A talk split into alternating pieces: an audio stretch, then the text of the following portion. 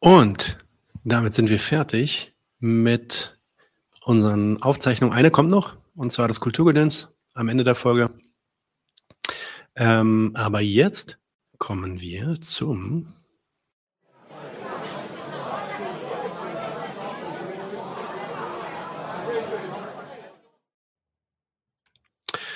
Hallo Fabian.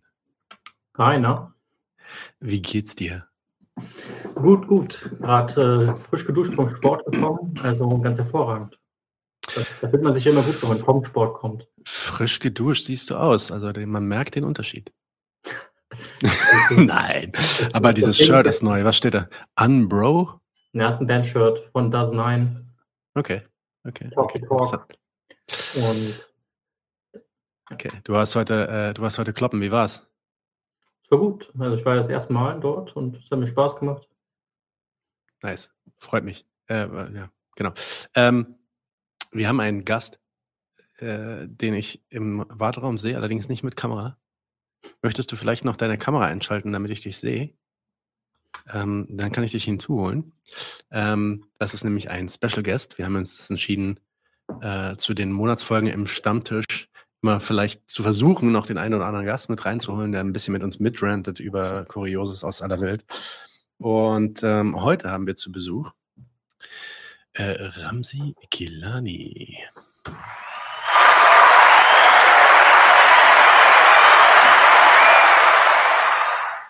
Du hattest eigentlich auch den, den Applaus äh, gebraucht, Fabian. Ramsi, bist du da oder bist du, ähm, bist du äh, hier? Hörst du uns, Ramsi? Trägt ein hören dich. Shirt und die Kamera ist ein bisschen nach unten gerutscht offensichtlich. Genau, schwarzer, schwarzer Ramsi auf schwarzem Grund. Also wir äh, hören und sehen dich nicht, Ramsi. Guck mal, ob das noch klappt. Vielleicht einmal ausloggen und wieder einloggen. Ansonsten fangen wir einfach an. Ich schreibe mal den Ramsi kurz an. So, und wenn ich ihn kommen sehe, dann äh, äh, kommt er halt. Ähm, auf jeden Fall sollte das heute unser äh, äh, Special Guest gewesen sein. Das ist besonders special, weil er jetzt anscheinend doch nicht kommen kann. ähm, aber Stammtisch, let's do it. Ich möchte mal anfangen. Ähm, kennt ihr diese, du kennt, ich glaube, das ist doch sogar ein Kumpel vor dir, der diese T-Shirts macht, von wegen Eat the Rich oder sowas, ne? Ja, es ist äh, Brandsatzbodo von äh, Osmarzahn Hellersdorf. Äh, eine Twitter-Berühmtheit, sag ich mal. also persönlich kennen wir uns nicht, aber. Auf jeden Fall, auf jeden Fall. Oh, der, ist ist ich, super, super korrekter Typ. Brandsatz ja. Bodo solltet ihr auf jeden Fall folgen. Ja. Eat, the, Eat the Rich, das ist dann so ein Dönerverkäufer, der an so einem Dönerspieß steht und das Fleisch gerade so schneidet. Sieht aus wie so ein Döner-Shirt eigentlich. Dann steht da Eat the Rich drunter. Und kein ähm, Maß und es ist kein Dönermesser, sondern es ist eine Sichel. Es ist eine Sichel, genau. Ah, mein Gott, siehst du, ich habe, äh, ja, du, hätt, du hättest dieses T-Shirt heute tragen sollen, weil ich, ich habe hab was am, Gutes. Ich habe das bei ja? Enteignungsupdate habe ich äh, eine Special-Version davon, die Eat the Rich, Feed the Poor Version getragen. Wer nochmal genauer angucken möchte, vom Sonntag die Folge. Ah ja, richtig, richtig, ja. Ähm, ich gucke gerade, ob ich einen, einen passenden ähm, einen passenden Soundbit dazu habe, was ich gleich zeigen werde, weil das ist äh, von einer Groteskheit. Äh, was ist eigentlich das Substantiv von grotesk? Groteskität? Groteskheit? Keine Ahnung. Ähm, ich share jetzt einfach mal meinen Screen, denn ihr könnt jetzt wirklich Reiche essen, wenn ihr möchtet. Bytelabs.org Bite Labs grows meat from celebrity tissue samples and uses it. ich kann das nicht lesen, Alter. And uses it to make artisanal salami. Also auf Deutsch. Bitelabs.org nutzt ähm, äh, Hautproben äh, ja, von reichen Menschen von ähm, nicht nur reichen Menschen, sondern von äh, bekannten, äh, populären Menschen, reichen und ja, so Superstars quasi. Und nutzt, nutzt diese Tissue Samples, also diese Hautproben, um genetisch äh, im Labor dann eine Salami herzustellen, und zwar eine Artisanal Salami, also eine künstlerische äh, Salami. Ähm, wenn ihr da mal Bock drauf habt, dann äh, einfach auf bytelabs.org Und dort könnt ihr euch, ähm, äh, könnt ihr euch auch den Prozess anschauen, wie das gemacht wird. Ich muss mich so ein bisschen Ich habe nicht zusammenreißen. gesehen, aber mir stellen sich zwei Fragen. Erstens, wussten die Leute, dass sie sozusagen da Hautproben abliefern und jetzt äh, zu Salami gemacht werden? Und zweitens, wenn sie es wussten, was hast du dazu bewegt, da mitzumachen? Also, das ist ja völlig absurd. Also ihr könntet, ihr könntet zum Beispiel, ey, das ist kein Witz, Leute, ihr, ihr glaubt, das ist ein Witz, aber ich habe hier die Website gerade vor den Augen, ja, für alle Leute, die das nicht sehen, ihr müsst euch das auf jeden Fall anschauen, vitalabs.org. Ihr könnt eine James Franco Sami oder eine Jennifer Lawrence Sami essen. Oder eine Kanye West, auch Okay, wäre DeGeneres. Das Kanye West mitmacht, war irgendwie klar. Der hat das wahrscheinlich gegründet, das Teil. So, und äh, ich glaube, ich habe sogar einen passenden Soundbite dazu und das ist nämlich einfach mal wieder Gerhard Polt, sorry. Wenn man sieht, dass eine Sache genetisch versaut ist, das kann man mit Prügel allein nicht korrigieren. So ist es. So ist es. Der Gerhard hat recht. Ähm, ah, ich sehe gerade, Ramsi ist back. Dann nehme ich mal kurz den bytelabs.org raus. Äh, Ramsi, du kannst jetzt nicht auf bytelabs.org gehen und dir deinen Salami bestellen. Du musst jetzt warten, bis die Folge vorbei ist, bitte. Ich weiß. Äh, Ja, der Appetit ist schon da. Äh, herzlich Ja, Hand willkommen. aufs Herz. Äh, Dankeschön. Erstmal für die Einladung. Hand aufs Herz. Welchen Celebrity würdet ihr denn nehmen als Salami? Oh. ähm, also von den, von den vieren, die da standen, oder können wir uns einen aussuchen? Sollte man schon einschränken. Die, die da Sollte man- standen. Die, die da standen. Mm, mm, mm. Okay, ohne, ohne Ekel. Ich glaube, es wäre bei mir Kanye. Ja, ja, ja. Gute Wahl, glaube auch. Ja. äh, Fabian, was sagst du? Ja, vielleicht auch, ähm, weil es er ist wahrscheinlich auch der Einzige wäre, der es gut findet. Ne? Der, Ja, ja, ja, genau. Feiern, auch bei ja. den, bei den, ne, das, das ist noch irgendwie konsensual dann. Ich glaube, die anderen haben das nicht freiwillig gegeben. Also, aber bei Kani, der Ja. ist wirklich weit genug, der macht das. Ja, ist das theoretisch kann er. Kann, nein, bitte sag nicht, dass das fake ist. Ich glaube, das ist nicht fake. Ich habe ich hab, äh, ein paar Leute gesehen, die darüber gesprochen haben und die Firma gibt es wirklich. Ähm, ähm, bitte zerbrech mir nicht meine Träume. Das wäre traurig, wenn das fake ist. Anyway, ich will nochmal sagen, herzlich willkommen bei 99 zu 1, Ramsi.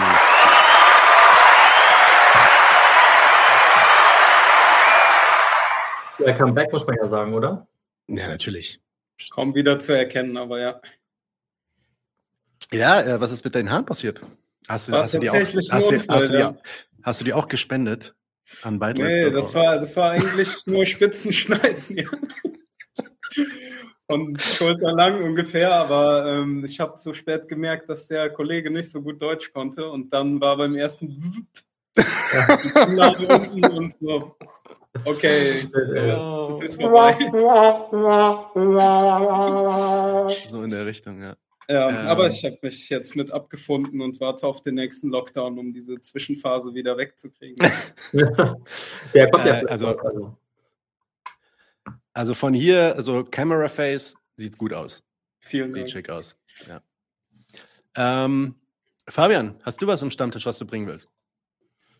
Äh, ja, ähm, wir haben ja vor einer ganzen Weile äh, die Nachrichten aus Sri Lanka verfolgt.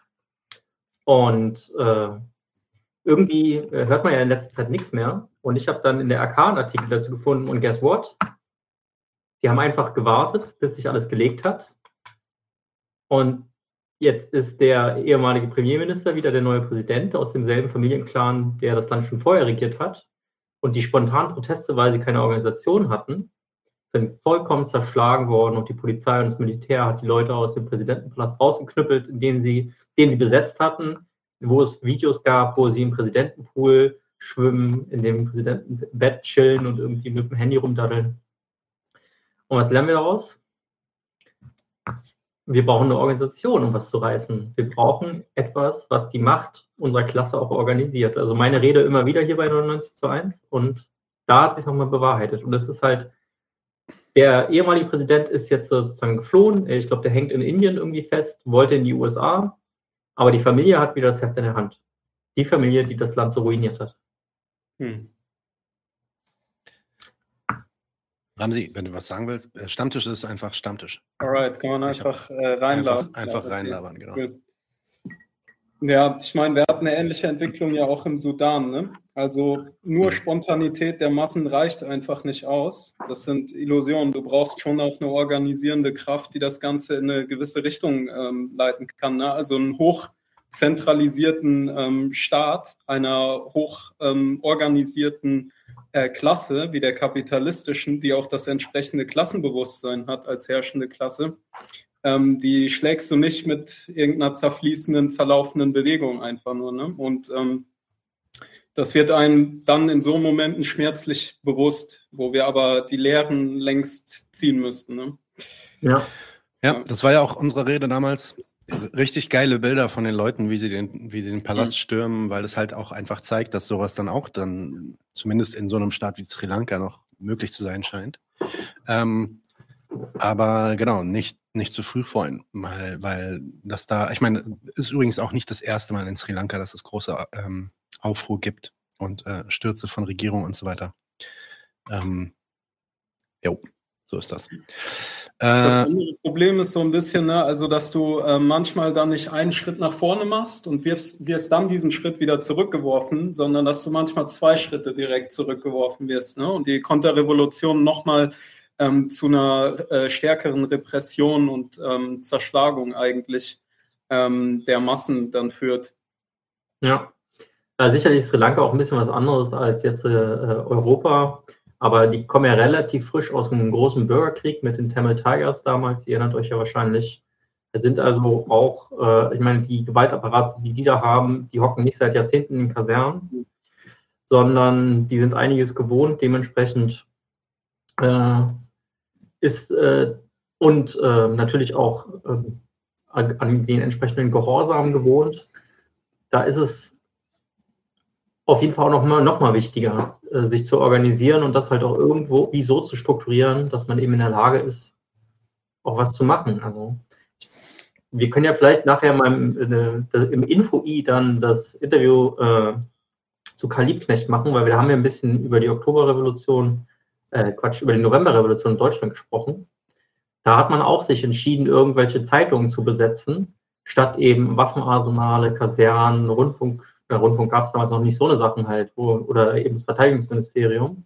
Und da muss man sich genau überlegen, wie man seine Kräfte einsetzt. Und äh, dort gab es überhaupt keine Überlegung. Aber gut, lass uns nicht zu lange über Sri Lanka sprechen. Da lohnt es sich wahrscheinlich auch mal jemanden einzuladen zu irgendwann, wenn das so ein bisschen ja. gearbeitet ist. Ich bin schon lange auf der Suche. Es schwieriges es, Thema. Es, es, es, ja, für diese internationalen Sachen da jemanden zu finden, der dann auch ähm, das sagt, was du, sag, was du hören willst. Nein, der, der ordentliche Analysen hat zu dem Thema, ist, ist in, in deutscher Sprache gar nicht so einfach. Auf Englisch kann man es immer machen, aber in deutscher Sprache mhm. ist es leider nicht ja. besonders leicht. Ja. Wenn ihr ähm, habt, in die Kommis.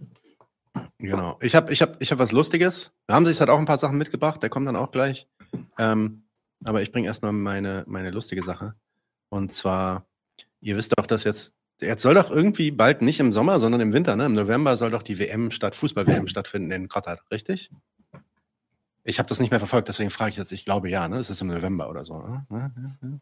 Ich gucke kein Fußball, also kann oh sein. Mein Gott. Oh mein Gott, wir sind die ja, Falschen hier sitzen. Alle, wir sind alle so weit weg vom, vom, vom einfachen Volk. Ähm, nein.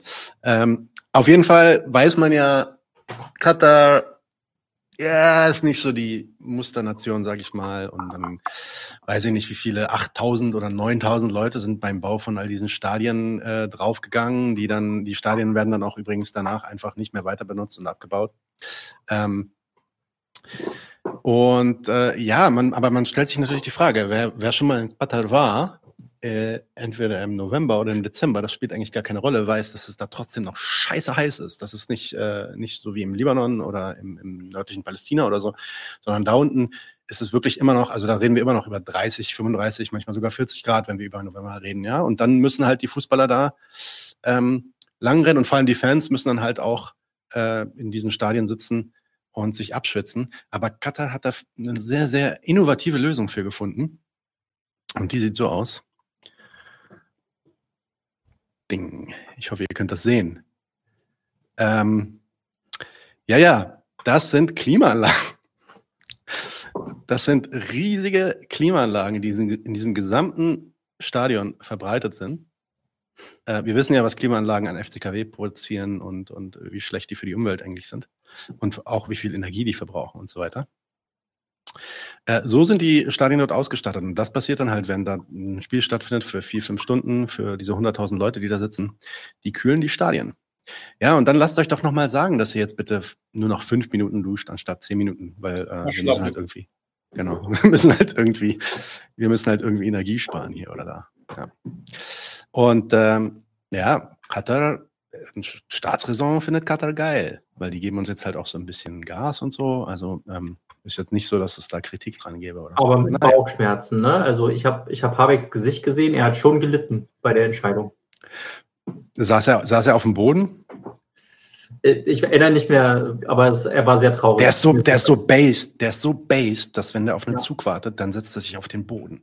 Ja, seine, seine Sicherheitsmänner, seine Sicherheitsmänner sitzen um ihn rum und er sitzt auf dem Boden. So, er ist einfach down to earth, weißt du.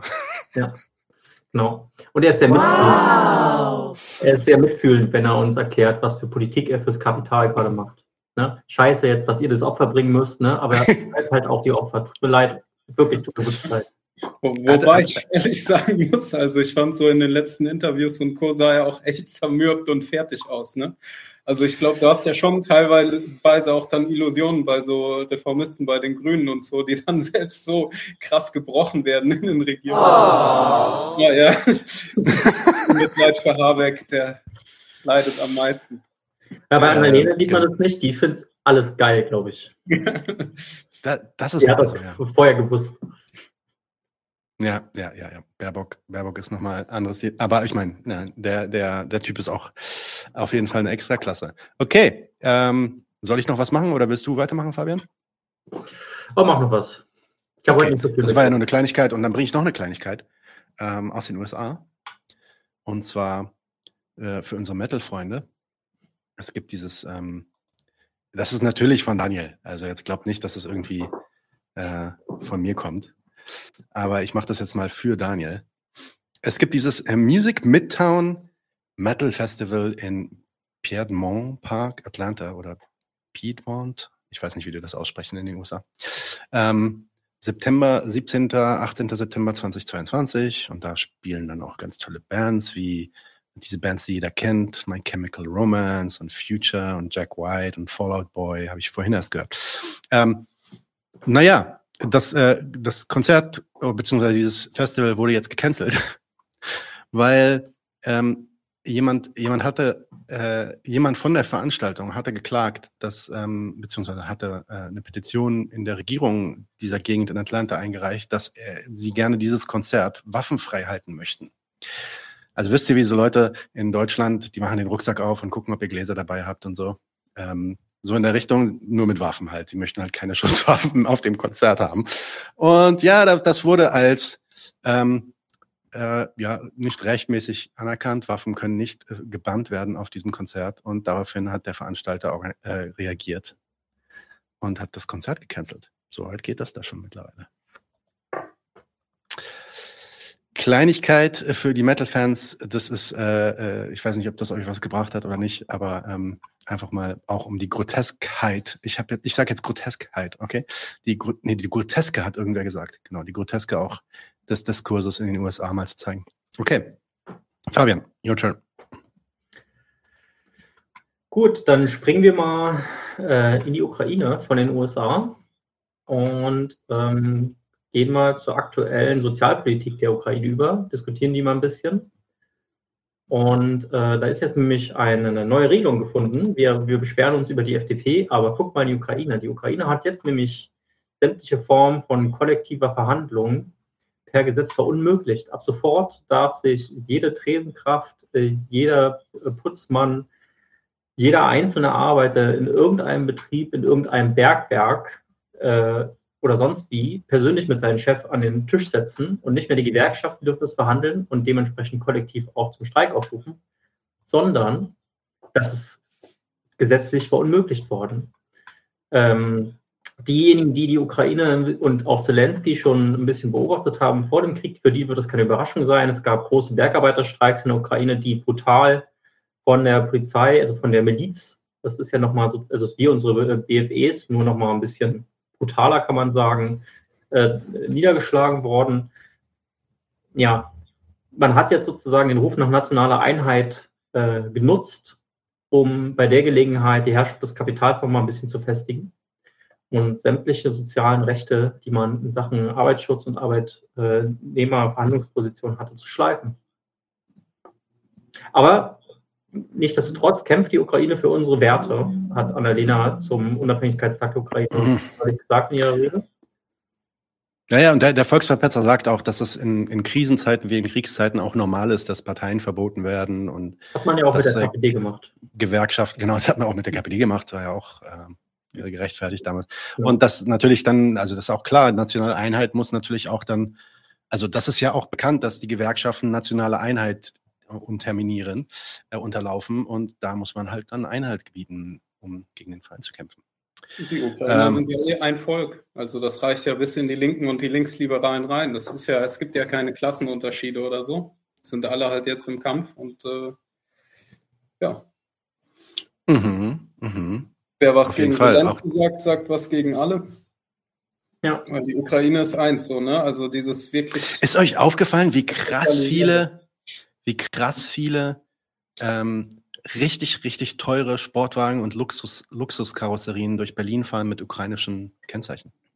Ich habe es nur gehört, nie gesehen, aber. Ja, ich, ich, ich, weil ich meine, meine, meine Sportschule ist in Mitte und, und, und die parken da halt, weil, also wir sind halt in Mitte, da sind die halt, sind, sind solche Leute halt, die viel Geld haben.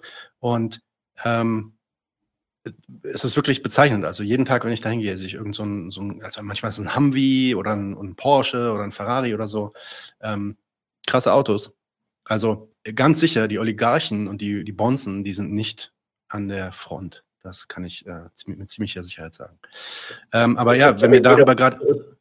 Entschuldigung, aber das ist ja bei jeder Fluchtbewegung so, die zuerst ankommen, sind immer die, die es auch leisten können. Und ja. äh, ich sag mal so, also vom Einkommen her sind die Ukraine ja eigentlich eher ein afrikanisches Land. Mit ja, ja, ja. Ländern gar nicht zu vergleichen. Und das ist schon auch interessant, was man sich dann sozusagen für Wagen leisten kann. Das ist auch, also auch ein Mittelklassewagen, ähm, ein Golf oder sowas aus der Ukraine mit ukrainischen Kennzeichen, dann heißt schon, dass dort jemand ist, der für ukrainische Verhältnisse relativ wohlhabend ist. Und ich glaube, in Mitte wird man natürlich dann auch eher die Porsche-Leute sehen und jetzt nicht. Absolut. Golf. Absolut. Also äh, das ist auch keine Frage. Ich, ich wohne ja nicht in Mitte. Ich wohne in, in, Charlottenburg und hier ist, ich wohne direkt neben dem Rathaus. Und wenn ich am Rathaus vorbeilaufe oder lief, also das war eher von einem Monat jetzt nicht mehr der Fall. Aber da waren dann halt Schlangen von Leuten, die ins Rathaus wollten, um ihre wahrscheinlich ihre Auf, ihren Aufenthalt irgendwie klarzuziehen und so weiter. Es waren halt ähm, wirklich viele Ukrainer und das waren keine Bonzen. Das hat man auch gesehen und ähm, auch gemerkt, dass das ganz normale Leute waren. Ähm, ja. Äh, Okay, aber eine Sache will ich da vielleicht noch zu sagen, weil die passt direkt dazu. Ähm, denn die Gewerkschaften werden auch nicht, also die gewerkschaftliche Arbeit wird nicht nur ähm, eingeschränkt, sondern es werden auch jetzt ähm, Immobilien äh, der Gewerkschaften beschlagnahmt. Äh, gibt ja, die haben ja dann teilweise auch so große Gebäude angemietet und ähm, die werden dann, äh, wurden dann beschlagnahmt. Hier in diesem Text steht auch drin, ähm, ja, beziehungsweise hier steht auch drin genau das, was du sagen wolltest. Entschuldige, jetzt würde ich mich nochmal wiederholen. Ähm, genau, die, die, der Vorgang gegen Arbeiterbewegungen und gegen linke Parteien, gegen, also kommunistisch wollen wir gar nicht mehr sagen, es geht auch wirklich nur um linksliberale Parteien und politische Bewegungen in der Ukraine, äh, geht nach wie vor weiter. Das ist auf jeden Fall so. Alright. Ähm, Gut, dass das nur ein Zusatz war. Äh, ich glaube, Ramsi hat auch gleich noch was zur Ukraine, aber vielleicht mache ich noch was. Und zwar wollen wir mal unseren, unseren ähm, Kollegen Fabian Lehr zitieren. Der hat nämlich einen ganz cool, coolen Take zu diesem Atomkraftwerk, ich, dieses ukrainische Atomkraftwerk, ähm, was ja anscheinend die ganze Zeit unter Beschuss steht und wo sich die ganze Zeit die Leute darüber Sorgen machen, dass das gleich in die Luft geht und das zweite Tschernobyl wird und so weiter. Und äh, der Fabian Lehr, also der andere Fabian, der andere coole Fabian, ähm, hat dazu einen ganz coolen Take, den ich jetzt einfach mal vorlesen würde, Fabian, wenn du mir das erlaubst. Also nicht du, Fabian, sondern Herr Fabian Lehr. Ähm, Fabian sagt, also, das Atomkraftwerk steht seit Monaten unter russischer Kontrolle. Auf seinem Gelände sind zahlreiche russische Truppen stationiert und wohl auch eine russische Kommandozentrale. Seine Energieproduktion wird inzwischen für die Stromversorgung der russischen Krim verwendet. Ukrainische Truppen befinden sich in der Nähe keine.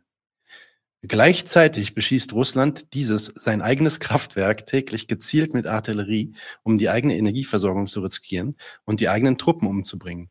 Und die auf dem Gelände stationierten russischen Soldaten rebellieren dagegen nicht etwa, sondern finden es völlig normal und angemessen, täglich von der eigenen Artillerie gezielt umgebracht zu werden. Sagt zumindest der ukrainische Militärgeheimdienst. Das klingt natürlich auf Anhieb viel einleuchtender als die ukrainische Armee beschießt das in feindlicher Hand befindliche Kraftwerk, um die dort stationierten feindlichen Truppen zu treffen. Aber vielleicht, liebe Tagesschau, könnte man trotzdem in der Meldung erwähnen, dass Russland beschießt sein eigenes Atomkraftwerk nicht ganz unumstritten ist und die russische Behauptung, die Angriffe, die Angriffe kämen von ukrainischer Seite, nun nicht so gänzlich abwegig klingt. Bezieht sich auf diesen Beitrag von der Tagesschau, in dem darüber gesprochen wird, dass dieses Atomkraftwerk erneut von russischen Truppen äh, beschossen worden ist. Da reden wir so ein bisschen über die ongoing Propaganda. Ähm, having said Propaganda, ich mache noch eine Sache und dann gebe ich Ramsi, weil der redet auch über Propaganda. Aber dieser Fall ist auch interessant. Da sieht man mal, wie sowas dann auch funktionieren kann. Ich meine, da, da gibt es zig Fälle für. Also das ist jetzt auch nichts groß Besonderes, aber es ist einfach mal interessant gewesen, weil es in dem Fall wirklich erwischt wurde. Und zwar sagt dieser Twitter-Account hier, zentrale Ermittlungsstelle, dass vor zwei Tagen hat er ein Video von einem Pionier der DVR, Digital Video Recording, veröffentlicht, wo dieser unkonventionell, na, DVR? DVR? DVR ist was anderes. Moment. Donbass Volksrepublik, oder? Nicht Digital Video Recording, ich habe ja einen Knall. Donbass Volksrepublik. Also vor zwei Tagen habe ich ein Video von einem Pionier der DVR äh, veröffentlicht, wo dieser unkonventionell eine Antipersonenmine entschärft. Also der wirft dann quasi diesen Reifen auf die Antipersonenmine, das kann man hier auch sehen. ja, wirft die dann drauf, bumm, und die explodiert dann halt.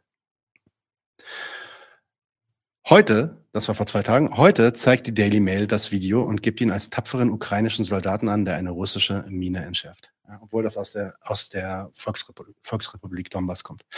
Ähm, und das hat halt, wie gesagt, dieser Typ äh, gepostet. Ja. Zeigt uns noch kurz das Video. Habt ihr es nicht gesehen? Oh nein, ja, ihr habt es nicht gesehen. Ich, ja. ich brauche einen Producer. So, ich zeige euch das Video. So sieht es aus. Da ist der Typ, der wirft den Reifen. Und hier ist das Video. Moment, ich mache das groß, dann könnt ihr das sehen. Tschick.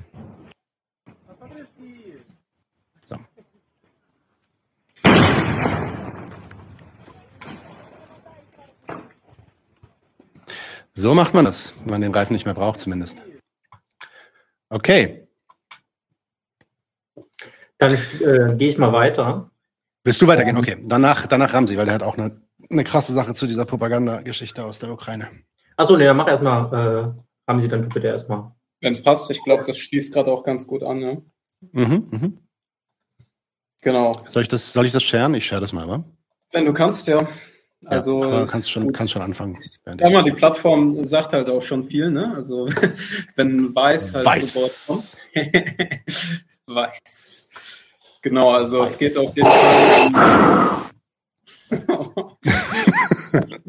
ja, ist, also man muss ja ehrlich sagen, in vielerlei Hinsicht sind die Liberalen gerade so die härtesten Schreihälse und Kriegstreiber, was sowas angeht und auch ähm, die Propaganda angeht. Und das ist halt auch sowas, ne? Also erstmal, es, es gibt da eine ukrainische Perspektive von ukrainischen Liberalen, aber ich würde mal so diese Nationalität auch gar nicht so in den Vordergrund stellen. Die nutzt die Weiß natürlich, ne, Sprechort und äh, Betroffenenperspektive und so weiter. Ähm, aber das wäre jetzt nichts, was man nicht auch von deutschen Liberalen oder so hören würde, wo das nochmal was anderes ist, die nicht in einer ähm, Besatzungssituation unter einem Angriffskrieg ähm, sich befinden, wo man, glaube ich, nochmal einen Unterschied machen sollte ähm, und wo Rassismus auch von einer gewissen Machtstruktur abhängt. Aber trotzdem, ja, also ähm, das, was die Weiß da eben nutzt für die eigene Darstellung, sind dann zwei ähm, ukrainische Geflüchtete, beziehungsweise die eher so eine Art Urlaub jetzt in Berlin machen. Und ähm, dann ein äh, kommt in, in einer Bar oder in einer Kneipe oder so ein Schild unter die Augen, was ihnen halt nicht gefällt. Und äh, das ist eben so das Klassische aus, aus einer Ecke, so, die auch nicht ähm, ganz unschwierig ist in Deutschland, sage ich mal. Aber ne, ähm, fight ähm, Racism, fight Antisemitism, fight äh, Homophobia and so on. Ja, oder kein Platz für kein Platz für Rassismus, kein Platz für Hass, sowas, kein ja? Platz für also Hass genau, war das genau. Das, der Punkt ist, dieses kein Platz für Hass. Weswegen sie das ganz schrecklich und falsch fanden, weil Hass auf Russen brauchen wir viel mehr und nicht weniger, ja. Und ähm, das ist im Prinzip so das, was die Weiß zu einer fetten Headline macht. So, wir brauchen quasi mehr Hass auf Russen. Ähm, das wird sogar, das, genau, das wird sogar rausgeholt. Warte mal, ich suche das mal ganz kurz. Die sind ja. deswegen, die sind deswegen dann nicht in die Bar reingegangen, weil da steht äh, kein Hass. Genau. Und die sagen, nee. Äh, es gibt gerade Hass. nicht genug Hass auf Russen. Jetzt nicht und nicht in Zukunft. Ja? Aber, ich, aber, aber, aber, dieser, dieser Teil, den will ich auch vorlesen. Der ist noch, der ist noch ausführlicher. Ja. Kein Rassismus, keine Homophobie, kein Sexismus, kein Hass stand da auf der Bar. Und dann sagen sie, das geht gar nicht. Und dann sagen sie, ähm, es, geht, es gibt gerade nicht genug Hass auf Russen, jetzt nicht und nicht in Zukunft, hier steht das. Und die Russen tun alles dafür, dass das so bleibt. Wir werden unsere Kinder so erziehen, dass sie Russen hassen. Auf der grundlegendsten Ebene. Trink genug Wasser, isst dein Gemüse, hasse die Russen. Und es geht hierbei wirklich um alle Russen. 70 Prozent der Russen unterstützen diesen Krieg. Das ist nicht Putins Krieg. Alle Russen 70 Prozent, da kann jemand Mathe. Ja, eben. Und ähm, ich, ich finde die Zahl im Vergleich zu anderen, so die ich kenne aus Kriegssituationen, auch gar nicht so krass erschreckend, muss ich mal ja. ehrlich sagen. Ja, also Nadim, du wirst es wissen, ne? also wie es dann auch in Israel teilweise ist, da haben wir dann Zahlen von 94 Prozent oder so, die die ja. Angriffskriege auf Gaza ähm, befürworten. Und, und so muss man das wirklich mal ins Verhältnis setzen. Stell dir mal vor, bei der Weiß oder irgendjemand von uns ähm, würde sagen, es gibt nicht genug Hass auf Israelis oder es gibt nicht genug Hass auf Juden. Ja, und ähm, das wird so als fette Headline getan und ich werde auch meine Kinder äh, dazu erziehen, äh, Israelis ja, ja. und Juden zu hassen. Ja, ja also ähm, äh, das ist halt so die Liga. Der linke Kritik jetzt schneiden und. Äh, ja, genau. Das zack. Aber ja, ist der Ruf erst äh, ruiniert, lebt es sich ganz ungeniert. so. um, ähm, aber ja, das, äh, da geht es ja auch dann immer nur um moralische Empörung und Skandalisierung auf Bildzeitungsniveau. Mittlerweile so ist es einfach ja, ja. echt skurril so, ne? Und wer da noch folgt und es ernst nimmt, also der kann einem auch echt nur noch leid tun. Aber so. To be fair, ähm, also Weiß, ja. Weiß tut sich dann auch, tut sich dann auch ganz woke und die widersprechen dann auch mal ganz kurz und sagen dann halt sowas wie, ja, aber auch die Russen unterliegen doch auch der Propaganda, die Umfragen, Umfragen sind teilweise fake. Dann antworten die beiden halt wieder darauf und dann zack geht's zur nächsten Frage. Ähm, also, aber die, äh, die, Liga, ne? Also ich, ich finde es halt auch, ähm, ich sag mal, dass so eine gewisse Wut entsteht in so einer Situation ähm, die auch zu einer Generalisierung führen kann und so. Das würde ich jetzt auch nicht so krass moralisieren. Ne? Also ähm, von der Perspektive der Bevölkerung aus, die äh, unter so einem Angriffskrieg leidet. Aber wie die ähm, deutsche Presse damit spielt die ganze Zeit. Ja, und, ja, ja, genau, das ist das Problem. Und das durchlässt. Also das ist der Punkt. Ja, Wobei also, ich, also ich, ich bin nicht, ich bin nicht derjenige, der, der so eine übertrieben krasse Identifikation mit dem, mit dem extremen Nationalismus der eigenen Nation dann auch noch unkritisiert dastehen lässt, völlig egal, ob die angegriffen werden oder nicht. Also wenn man sowas sagt, weiß man schon, was man sagt, glaube ich. Also ich werde das meinen Kindern beibringen und es geht um alle Russen. Das ist ja ein bisschen was anderes wie, ja. ich habe jetzt, ich hab jetzt richtig Hass auf Russen, ich komme nicht damit klar und ich will auch nicht mit denen zusammenreden oder sowas. Das ist ja nochmal ein bisschen. Ja, ich meine, da gibt es halt auch noch ein anderes Element bei, weil es eben auch eine ähm, russischsprachige Minderheit im eigenen Land äh, seit, seit vielen Jahren und Jahrzehnten im Prinzip gibt. Ähm, ja, ja. Die ähm, ja. auch teilweise eine eigene, äh, ja, also nationale Lostrennung sich teilweise wünscht. Wir wissen, dass auch ähm, Russland auf jeden Fall da ordentlich nachgeholfen hat und so weiter. Aber es gibt ja auf jeden Fall auch ein, dort ein legitimes Recht auf nationale Selbstbestimmung erstmal. Mhm. Wir ähm, erstmal allen zusprechen und dann vom, äh, vom Verhältnis zum Imperialismus muss abhängig machen, ob das ähm, wirklich sinnvoll für die dort lebenden Menschen und äh, die gesamte Klasse weltweit ist. Ja. Aber ich muss ähm, der Punkt, ne, also es gibt halt auch eine Diskriminierung gegen die russische Sprache, gegen die russischstämmige Minderheit in, ähm, im ukrainischen Staat. Und da gibt es auch nochmal ein anderes Machtverhältnis und eine andere ähm, ideologische Propaganda, die auch da gefahren wird. Und das muss man auch ins dialektische Verhältnis damit einbeziehen. Ne? Also das, das haben wir ein gutes Interview mit René Arnsburg tatsächlich, wo wir da mal ein bisschen nachspielen, was da so die Konfliktsachen sind. Ähm, da könnte man dann mal reingucken. Äh, wie lange ist es her? Zwei, drei Monate oder so? Genau. Ja, ja, genau, ja, das war. Genau diese Konfliktgeschichte, ja, also geht ja jetzt mhm. Jahrhunderte lang zurück, äh, mal ein bisschen aufgedröselt haben. Ja. Was ich vielleicht ähm, sagen wollte, ist, was diese 70% Umfragen angeht, ja. Man muss sich mal überlegen, wer darf denn eigentlich in Russland noch eine Meinungsumfrage machen und veröffentlichen? Nur staatstreue Medien. Und wer antwortet darauf? Die meisten Russen haben gar keinen Bock auf Politik und die antworten gar nicht auf solche Umfragen. Das heißt, man erreicht sowieso mit diesen Umfragen nur einen Teil der russischen Bevölkerung. Und äh, dieser Teil hat einen ersten Opportunitätsdruck sozusagen, auch einen gewissen. Und dann hängt dann noch sozusagen die Hand des Staates drüber, die sagt, na, wir wollen schon auch Ergebnisse, die uns irgendwie gefallen.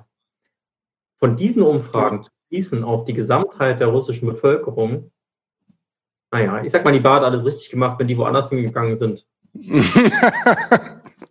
also ich meine, es, ja. es ist durchaus interessant, der Rest des Artikels. Ja, also wir haben jetzt diese eine Stelle rausgenommen. Lest euch mal den Rest des Artikels durch. Also wie, wie, ähm, da sieht man auch diese, diese, diese, diese nationalistische Schizophrenität, die du eigentlich immer haben musst. Ähm, es gibt, äh, der, die Leute berichten nämlich darüber, wie die dann irgendwie nachts nicht rausgehen dürfen, äh, beziehungsweise nachts nicht auf Partys gehen dürfen bis so um zehn, dann ist ähm, Sperrstunde.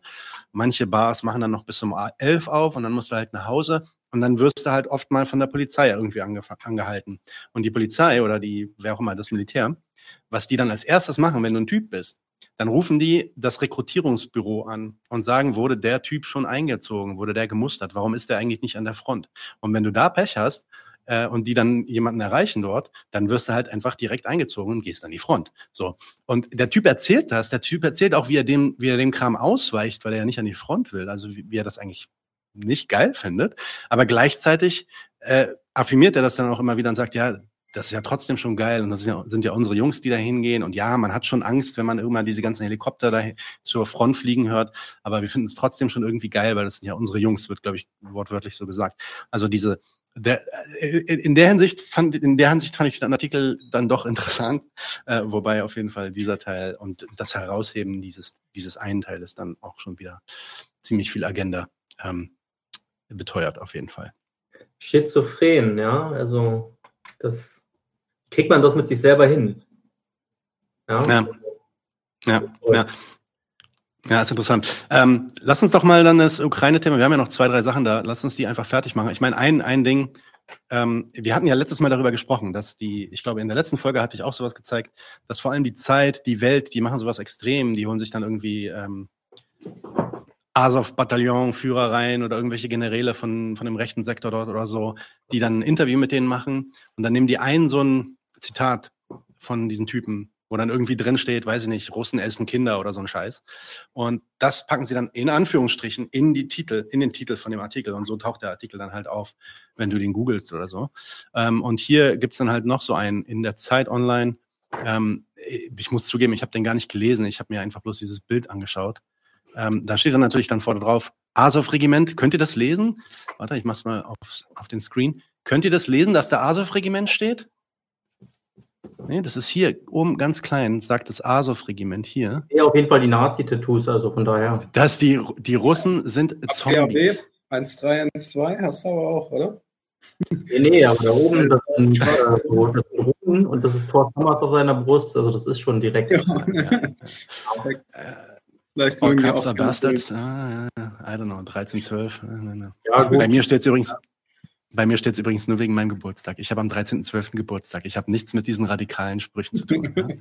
Also, ich finde dieser Antifa, dieser Gruppen wie Antifa, die vor Christian Lindners äh, Büro ja, ja, genau. Das, das, das kommt auch noch. Sagen, danke, Antifa. Dass ihr, Dank, dass Dankifa. Danke, Antifa. Genau. Ich, ja, ich aber, aber die Antifa. Ne, also, also den Artikel, Mann, den Artikel könnt ihr euch durchlesen, wenn ihr wollt, wenn ihr dann ein Zeitabo habt. Ich habe es nicht, ähm, auf gar keinen Fall. Äh, sagen wir so, wenn wir 500 Patrons haben, dann hole ich mir davon ein Zeitabo, damit ich den Scheiß lesen kann und euch dann rezitieren kann, was da drin steht. Ähm, aber ja, solche Artikel findet man dann halt. Die Russen sind Zombies und letztes Mal war es irgendwas von wegen, die Russen sind ja, unmenschlich oder irgend, irgend so ein Scheiß. Und das reicht dann auch schon, weil ich meine, ganz ehrlich, wer, es gibt doch so viele Leute, die dann einfach diese Headline sehen und dann weiterblättern. Oder die Headline sehen, vielleicht noch den ersten, den ersten Paragraphen, den ersten Absatz lesen und dann weiterblättern. Ja, also ähm, da steckt Agenda hinter. Das ist nicht einfach nur Zufall, das ist nicht einfach nur ein äh, ja, ähm, zufälliges äh, Zitat, was sie da raussuchen. Ja, und ich sehe, Fall wir haben. Hm. Ja, haben Sie. Das sind halt auch so ähm, koordinierte Tabubrüche eigentlich. Ne? Selbst wenn man danach ein bisschen zurückrudert oder sich entschuldigt, ähm, das, es bleibt halt erstmal in den Köpfen drin. Und so läuft es halt. Ne? Also Stück für Stück. Und so prägt man einen gewissen Diskurs. Und wir müssen uns halt immer überlegen, auf was für einer Bewegungsebene ähm, befinden wir uns hier eigentlich. Und was sind eigentlich die Gefahren ähm, von so einem Diskurs in Deutschland. Ja? Da reden wir auch gleich drüber, wenn wir zu Israel kommen. Da habe ich genau, genau ein Beispiel, wie das funktioniert, wie gezielt halt dann einfach Falschinformationen oder bestimmte Informationen gestreut ah, ja. werden, die dann bewussterweise dann drei Tage wieder zurück, drei Tage später wieder zurückgenommen werden. Aber der Effekt der, der ersten Information hat halt schon stattgefunden. Aber da kommen wir gleich zu, weil wir haben jetzt noch einen weiteren Gast in dem Raum. Und das ist ja eigentlich kein Gast, denn der gehört zum Team. Und äh, ich hole ihn einfach mal rein. Der ist ganz weit auf der anderen Seite. Der ist da unten quasi, auf der anderen Seite der Welt. Es ist Anton.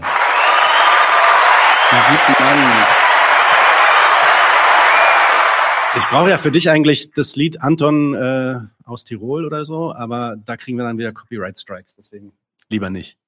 Schande, Wie geht's dir, Anton? Alles gut? Ja, alles bei mir, bei mir alles gut. Du hast ja eine richtig weiße Wand hinter dir. Ja, ich wollte den. An dem, dem Schimmer man, Genau. Oder auch einen Schrank hat man gerade gesehen bei seiner Handbewegung. äh, das ist ein Fenster. Du darfst nicht den Kopf bewegen, sonst sieht man, wo du bist. Ah ja, Fenster, genau. Ja. Vielleicht kommen wir mal zum nächsten äh, Propaganda-Highlight. Mach mal. Und zwar einen wunderschönen Artikel des, der New Voice of Ukraine. Äh, die feiert nämlich ähm, die äh, National Guard Sergeant Jane. Und ich weiß nicht, warum die es nicht schaffen, irgendwie mal ein Soldatenfoto ohne Nazi-Symbole zu finden. Die hat schon wieder so ein Hakenkreuz-Ding irgendwie da. Und ich frage mich halt, so blöd kann man doch nicht sein, dass man irgendwie die ganze Zeit irgendwelche, ich scroll mal ein bisschen runter, ja, auf die Tasche da unten sozusagen. Na? Was sehen wir da?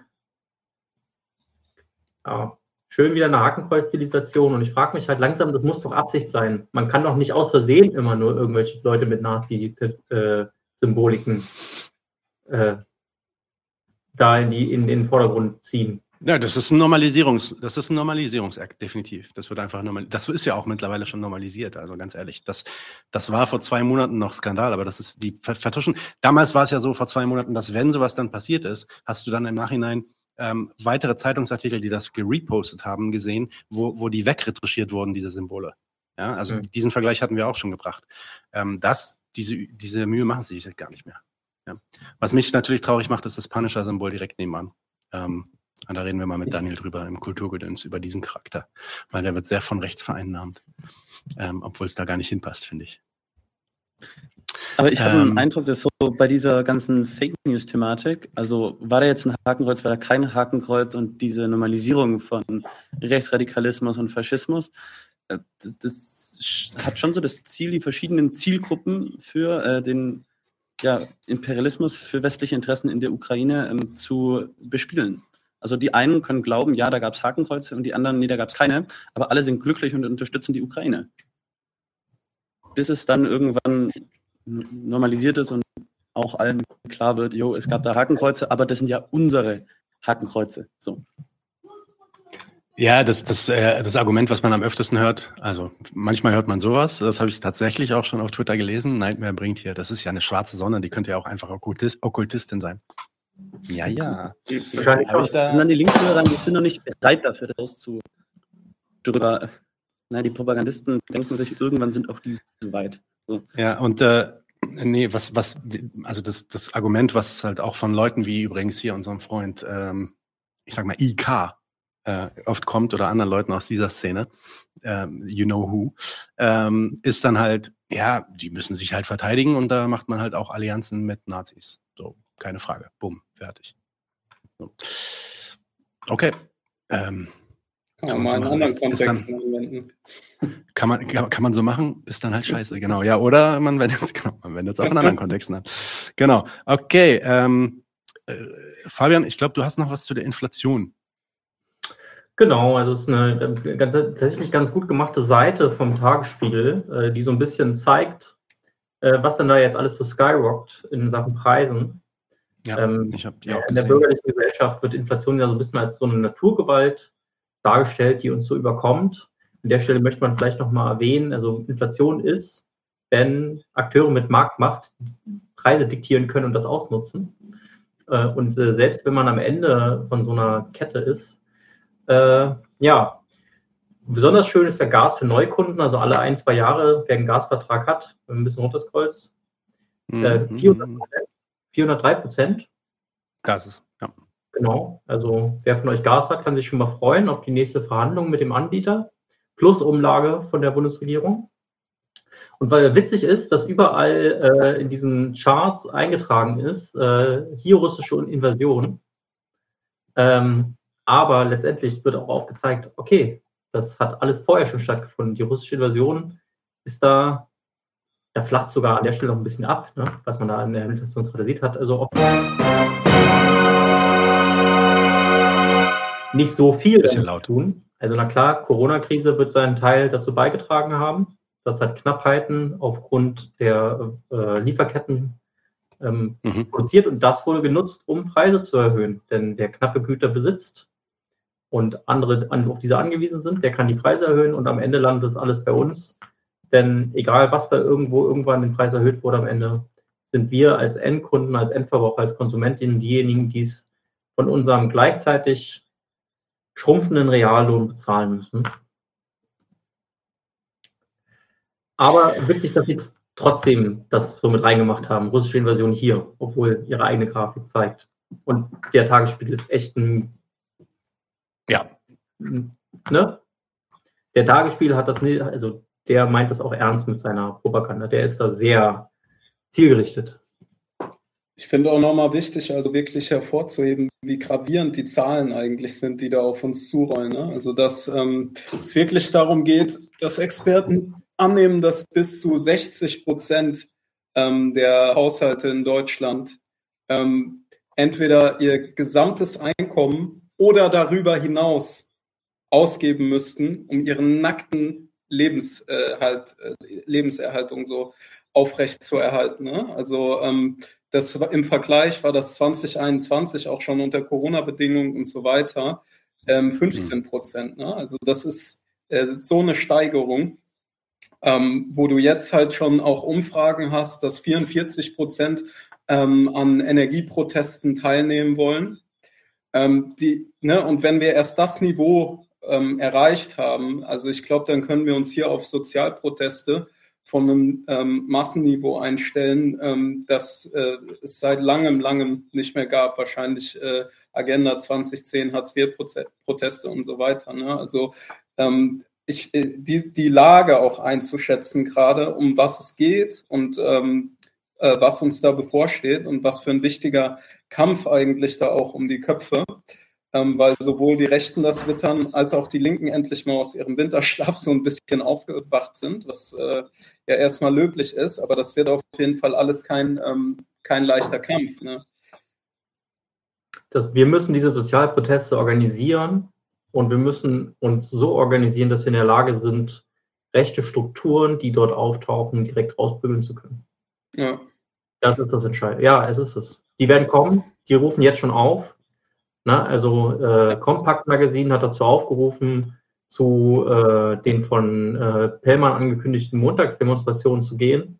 Die Diskussion, dass der Montag jetzt ungerecht wäre, totaler Bullshit. Ja, also äh, die Montagsdemonstrationen sind gestartet als äh, eine sozialistische Alternative zur äh, SED-Politik in der DDR, sind dann weitergeführt worden als die Montagsdemonstration gegen Hartz IV.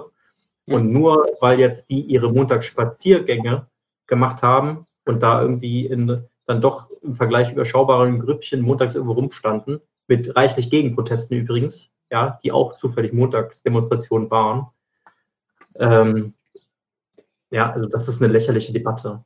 Punkt ist, wir müssen Sozialproteste organisieren, Tag egal. Und wir müssen dafür sorgen, dass die Linken dort die Antwort, also wir dort die Struktur stellen und die Antworten liefern und das nicht vereinnahmen lassen von irgendwelchen rechten Spinnern. Und wenn die auf unseren Demos kommen, dann müssen die dort rausgeschmissen werden. Total. Ich, ich glaube, das Gefährliche ist halt wirklich, also zum einen, dass ähm, Springer und andere Presseorgane auf jeden Fall mit der Lupe auf die rechten Teile solcher Demos gehen werden und die ja, ausstrahlen und das als das Gesamtbild quasi verkaufen werden. Und dann im Nachhinein wirst du zum Beispiel jetzt nach dem 5.9. in Leipzig eine Entwicklung haben, dass einem viele Liberale da abspringen und äh, auch Teile auf jeden Fall der linkeren ähm, da abspringen. Und die größte Gefahr ist natürlich, wenn es Gegendemos von so Leuten gibt. Ja? Irgendwelche Linksliberalen, die sich dann quasi gegen ähm, Energieproteste und so weiter positionieren. Und das quasi als, also den Kampf um soziale Gerechtigkeit damit als was Rechtes noch zusätzlich darstellen. Ne? Also neben der herrschenden Klasse und ähm, der äh, Medienlandschaft. Und das wäre wirklich das Gefährlichste, gerade was passieren könnte. Und die AfD, die wittert ja auch den Braten. Die wissen auch ganz genau Bescheid und starten erstmal in Berlin. Ähm, äh, war das am 8.9. jetzt, äh, dass, dass die ihren, ihre Demo angekündigt haben? Äh, also auf jeden Fall um den Dreh rum. Ähm, und es ist natürlich klug, ne? also äh, Berlin, wahrscheinlich dann Thüringen, ähm, da Demos zu starten unter der AfD, wo die Linke, ähm, die Linkspartei, also Linke großgeschrieben, mit in der Landesregierung sitzt. Ne? Also um authentischen ähm, äh, parteiorganisationstechnischen äh, gegen Protesten und eine Führungsrolle da drin irgendwie schon mal auszuschließen. Ne? Und das ist eine extrem, extrem gefährliche Entwicklung, die da passiert. Und die, fangen, und die Lips fangen schon an. Ja, also ja natürlich, ja, seit Monaten. Sicher. Ja. Und die Teile des Flügels in der Linkspartei ja genauso. Ne? Also so ein Ramelow oder so, die waren ja direkt am Start, ähm, dem heißen Herbst und so weiter in den Rücken zu fallen. Das ist ultra gefährlich. Ja, glücklicherweise ist da der Bundesvorstand äh, anderer und geschlossener Meinung, dass äh, wir da mitmachen beim heißen Herbst. Jedenfalls zurück zu äh, den Linksliberalen und der liberalen Masse. Also es wird auch Gegendemos geben, ne? Also von irgendwelchen Leuten, die der Ukraine-Flagge schwenken und da hat man schon einige ja, gesehen. Hier haben wir irgendeinen, keiner kennt die Person nicht, aber hat er wieder mal irgendwas rausgesucht von einer Veranstaltung, wo angeblich dann, das ist Ulbricht, den man da sieht, ja? äh, der damals KPD-Abgeordneter äh, war, äh, neben Goebbels, der dort sitzt. Also man sieht schon auf dem Foto, ja, dass da offensichtlich er nicht von seinem Stuhlplatz aufgestanden ist, sondern da einfach nur auf die Bühne geklettert ist und eigentlich da Agitprop macht. Das ist eine bewährte Taktik der KPD gewesen. Hingehen zu solchen Veranstaltungen auf die Bühne, gegenargumentieren, versuchen die Masse dort zu gewinnen und wenn man die Masse nicht kriegt, dann kloppt man die Veranstaltung zusammen. Da, also die äh, KPD in, in Mecklenburg äh, war bekannt dafür, das besonders erfolgreich zu machen. Und äh, in anderen, äh, anderen Orten gab es diese Taktik auch. So. Ja, da hätte er, mal, hätte er mal vorher dran denken sollen, dass dann jemand ein Foto von ihm macht und dann ist er mit, mit einem Nazi gemeinsam auf dem Foto. Ja. Da ist er dann halt auch schuldig. Ja. Aber interessant, also, kommen wir doch mal zu dem Foto. Kontaktschuld. Wo ist dann dieses Foto her, Nadine? Geh doch mal auf den nächsten Link da. Hm, welchen nächsten Link? Den nächsten Link in, äh, in dem äh, Dokument. Ja. Ah, sofort. Ja.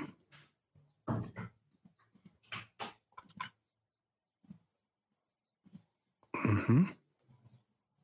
Und geteilt. So, da haben wir doch eine Zeitung, Welt am Abend. Oh, jetzt kann man es nicht so richtig sehen. Ah, und da steht in altdeutscher Schrift, was da los war. Und zwar, ja, oben in diesem Block Stuhlbeine als letzte Argumente.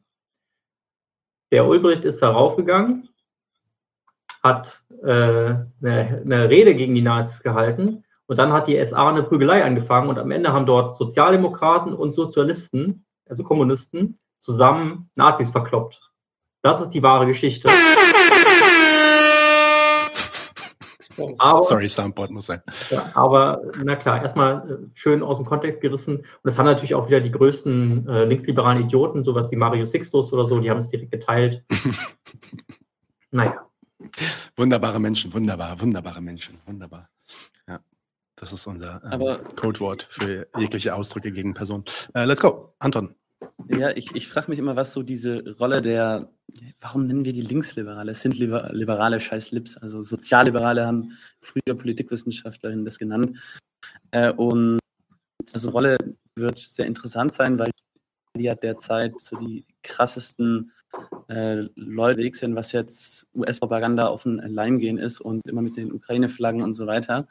Ähm, das einerseits, ähm, dieses ja, gefällige ja, Folgen der, der dominanten, der hegemonialen medialen Narrative. Aber andererseits ist es halt auch so, dass viele ja so Sozialliberale eigentlich äh, auch wirtschaftlich davon betroffen sind ähm, von den ganzen Preiserhöhungen. Und ja, ja taking one for the team. in die, von der unteren Mittelschicht in die, die Unterschicht oder von der oberen Mittelschicht in die untere Mittelschicht äh, absteigen, sind auch offen häufiger für marxistische Argumente. Mhm. Entweder das oder also es gibt Marxismus oder halt den Faschismus. Das ist ja, halt richtig. Das, das finde ich der wichtige Punkt. Ja. Also es gibt noch so einen äh, echt guten Text von Clara Zetkin dazu, wo sie sagt, so diese Imperialismus begeisterten Sozialdemokraten und so weiter aus dieser intellektuellen Mittelschicht und dem Kleinbürgertum, die dann durch diese Massenverarmung ähm, äh, runtergebrochen sind. Also dass auch ganz viele sich äh, von denen natürlich dann in der faschistischen Bewegung in ihrer Enttäuschung angeschlossen haben. Und ich, ich denke auch, so also wie du, ne, da, da kann man so eins von beidem so ein bisschen erwarten. Ab einem bestimmten Punkt der Verzweiflung. Ja, es, es wäre da jetzt eben sehr interessant, eben so, so zu analysieren oder ja, zu, zu, beobachten, was ist jetzt der aktuelle Kontext und was für Erwartungen sind dazu, ja, was haben wir zu erwarten? Und ich glaube, ähm, dass sich mit der Ukraine-Invasion so die, die politischen Koordinaten ziemlich stark neu geordnet haben. Und ja, ähm, Bevölkerungsgruppen die durchaus sozial konservativer drauf sind, äh, deutlich stärker ähm, eine, naja, aus nationalistischeren Motiven teilweise auch die ganzen Entwicklungen ablehnen. Und das, deswegen hat man ja auch äh, die Rechtsextremisten, die Nazis, die Faschos von Kompakt und so weiter, die äh, da eben versuchen jetzt auch mit teils kapitalismuskritischen Themen da anzuknüpfen. Also ja. Jo, lasst uns äh, weitermachen. Das wird jetzt auch, wird mir auch schon fast schon wieder zu ernst für einen Stammtisch. Wir brauchen alle noch mal ein Bier, glaube ich. Aber damit es mal ein bisschen aufgelockert wird, bringe ich jetzt richtig, richtig raffinierten Content. Also, also einfach mal aufpassen. Eine Minute zuhören und, und lernen. Also mehr kann ich dazu nicht sagen. Jeremy Fragrance, ladies and gentlemen. Jeremy Fragrance. This is a huge cucumber, man. It's so stupid, man. Look at this. There are people that used to work so hard on this life, on fields and farms. They inhale gas from from working in the mines, and I do videos like this and make money with that. The world is wrong. We have printed too much money. There's too much decadence, too much excess that there is even time to earn money with stuff like showing you a fat cucumber. In any case, I'm grateful and thankful that you watch my videos. I'm Jeremy Fragrance. I decided to cover the niche of fragrances worldwide. I I have moved into a new direction of communication. The last time we had something big like that was 500 years ago with the printing press. schon hart, ey. Aber ich muss, ich muss echt sagen, also die, die Selbstreflexion, die der Typ an den Tag bringt, wo er dann noch selber sagt, so, like, what the fuck mache ich hier eigentlich? Was mache ich hier eigentlich, Alter? Ich habe diese Gurke in der Hand und kann Geld damit machen. Guckt euch an, wo wir angekommen sind. Ja, äh, aber ich finde, er ist ein Phänomen, so was das angeht. Äh, also auch wie er sich weghungert, echt. Also, ja. weiß nicht, wie ihr den so verfolgt habt. Ich habe auch viel gelacht so über ihn mit einem guten Freund. Ne? Da lagen wir noch um drei Uhr nachts auf der Couch und haben so seine Videos angeguckt, ne? wie er so Ach, du meinst, das ist politisch inkorrekt, bla, bla, bla, so abdreht. Aber ähm, wo ich dann auch gemerkt habe, so bei diesen neuen Videos, dass er das auch so aus so einem hart neoliberalen Impuls sich quasi die ganze ja. Zeit selbst straft. Ne? Also das mhm. finde ich bei ihm so krass. Er hungert sich da weg. Ähm, es gibt so eine Szene, wo er äh, ein Parfüm oder so fallen lässt und dann straft er sich irgendwie mit ähm, 20 Liegestützen auf einem Arm. Und, ne? also, äh, die Performance hochdrehen und er darf keine Fehler machen. So. Und das ist so, so ein richtig trauriges Produkt, ähm, irgendwie dieser, dieser kapitalistischen Leistungsgesellschaft. Ich, ähm, ja, es ist äh, jetzt, jetzt, wo du das sagst, ist es vielleicht gar nicht so geil, darüber zu lachen, weil das dann doch irgendwie. Äh, Man kann schon lachen, finde ich. Aber, aber ich meine, ja. ich mein, in, in der letzten Folge habe ich den Typen gezeigt, wie er sich hinsetzt und sagt: so, ja, das ist doch gar kein Problem. Das äh, mit dem teuren Geld und so, also guck mal, hier, Miete kostet so und so viel und dann musst du noch Essen kaufen, kostet so und so viel. Ja, dann kommst du auf X. Ja, und wenn du dann halt nur 1000 Euro verdienst, und dann siehst du, so wie er so im Kopf rechnet. Und dann sagt er, ja, also ich meine, wenn du 1000 Euro verdienst, würde ich dir raten, auf jeden Fall mehr zu verdienen. Das ist auch genial, ja. ja klassische äh, Neolib-Wertreich-Argument äh, an sich, ne? Also so. Äh, ja, ja, aber nee, das war, er, er hat das nicht so vorbereitet. Also du hast gesehen, er dachte wirklich, er macht jetzt eine Rechnung auf und die geht auf. Und dann hat so bei ihm selber Klick gemacht, so, oh aber, nee, stimmt. Aber wie ist es, der Typ, der ist, der ist so komplett so mit diesem neoliberalen Selbstoptimierungs-Mindset unterwegs? Oder weil ich finde, das Video ist nicht zu episch, um, um nicht doch irgendwie Agitationspropaganda zu sein, aber das war ein, ein Fehler, ein Ausversehen. Deutsche oder, Lenin. Oder wie? Der Deutsche Lenin. Es kommt mal vor, sage ich mal, dass er, ne, also er ist ja nicht dumm. Aber, ähm, ja, dumm ist er nicht, aber er ist auf jeden Fall drauf auf irgendwas. Da bin ich mir Ja, ich glaube, er ist hier. Ich glaube nicht, dass er auf Drogen ist, wirklich nicht. Glaube ich nicht. Nee? Pure okay. Ideology würde Respekt. Zizek sagen, ein bisschen anderer Betonung. Pure, ja. Pure Ideology. Aber für jede Ideologie gibt es auch die passende Droge und ich glaube, seine ist Kokain. Aber das ist nur eine reine Mutmaßung. Okay. Aber gut, ähm, nächste Thema. Ich habe ich hab eine Sache, äh, das ist jetzt nicht so lustig, weil das geht um Volker Beck. ähm, aber äh, das einfach, da will ich einfach mal ein Statement machen. Ihr seht mich ja immer nur von vorn. So, ja. Ähm, ich zeige euch gleich mal was. Erstmal, erstmal machen wir Volker Beck. Äh, dieses, äh, dieser wunderbare Mensch. Und hier in dem Tweet sagt Volker Beck, und der, der regt sich halt immer noch an der Dokumente ab. Ja? Und fragt dann halt den einen Typen, der da auf der Dokumenta mitmacht, hallo Boris Hein, warum hat der Teufel auf diesem Bild als einzige eine Hakennase, so wie ich sehen konnte? Und das, das ist hier dieser. Auf der linken Seite, das ist eine Hakennase. Achso, ja, seht ihr wieder nicht. Okay, hier ist es.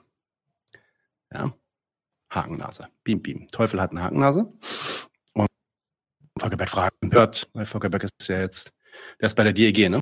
Ähm, und, äh, äh, ist jetzt genau Vorsitzender der DEG und ist natürlich jetzt ähm, schon immer, also schon seit Jahren, fast Jahrzehnten, als, als der Antisemitismus, der inoffizielle Antisemitismusbeauftragte der, des Staates unterwegs. Ich will mal was zu der Hakennase sagen einfach, ja. Eigentlich dazu nichts sagen. Ich will mal was zeigen. Diese Sicht kennt ihr vielleicht nicht so, aber ich habe eine Hakennase. Der Stereotyp der Hakennase in Verbindung mit dem Juden ist euer scheiß deutscher Rassismus. Kartoffelmann, Volker Beck. Im, Im Nahen Osten gibt es extrem viele Leute, die Hakennasen haben, ob Juden, Moslems, Christen, Drusen, Samaritaner, das gehört dort einfach, das ist dort einfach ein genetisches Feature, was weit verbreitet ist. In, das reicht von Afga vom Iran bis nach, Af bis nach Afghanistan, Libanon, Jordanien, Palästina bis Nordafrika sind diese Hakennasen weit verbreitet. Das hat gar nichts zu tun mit äh, Judentum. Das hat nur was zu tun mit Judentum, wenn du ein Deutscher bist. Das, das heißt, hör doch einfach mal auf, deine scheiß eigenen deutschen Befindlichkeiten auf den Rest der Welt äh, zu projizieren. Ja, dieses Bild ist eben nicht von einem Deutschen gemalt worden. Ja. Aber vor allem kannst du das Bild nochmal zeigen? Na klar. Während ihr euch das Bild anguckt, äh, ne, das war gerade auch das Stichwort, ne? also diese ganze Dokumenterdiskussion. Da wird sich halt null ja, ja. mit der Herkunft der Geschichte von Indonesien, äh, wo die Leute, die da so kritisiert werden, ja herkommen, beschäftigt. Da gab es ja auch diese eine, das eine Bild, wo er halt ein Kapitalist war. Und das war, der hatte eine Krawatte mit der niederländischen Flagge und da haben die dann auch wieder den Juden reinprojiziert, letztendlich selbst, also selbst sozusagen ihr antisemitisches Vorurteil in Bilder, die aus einem ganz anderen Kontext stammen, reinprojiziert, um sich dann darüber aufzuregen, dass es ja angeblich Antisemitismus sei, haben sich aber null befasst mit diesem Kollektiv und mit der historischen Situation dieses Landes. Also weil es ja auch gar nicht, weil es ja auch gar nicht darum geht, Antisemitismus zu bekämpfen. Das ist ja gar nicht der Zweck. Das ist bloß das Mittel. Ja, äh, das, ist bloß, das ist bloß das, das ist bloß das, äh, das Feigenblatt, was man sich äh, vorne ranhängt. Ich kann euch sagen, ich kenne extrem viele Araber, Palästinenser, Libanesen, Syrer äh, aus aller Welt, aber auch meine Familie dort und Leute, auch, auch ich kenne auch Leute, mit denen ich politisch nicht d'accord gehe, ja, und die ich eher rechts einordnen würde. Ja, da gibt's, die gibt's natürlich auch Nationalisten und, und Fundamentalisten und so weiter. Den Stereotyp der Hakennase gibt es in der arabischen Welt nicht für den Juden. Das ist Bullshit. Hm. Den gibt es nirgendwo anders als in Deutschland. Der wurde hier erfunden in, vielleicht auch nicht nur in Deutschland. Das, damals war ja Deutschland auch noch nicht noch Deutschland, sondern vielleicht auch Polen und Österreich und so weiter. Aber das gibt es hier. Das gibt es nirgendwo anders. Mhm. Also Insofern projiziert also nicht eure Kacke. Hm. Also ich finde.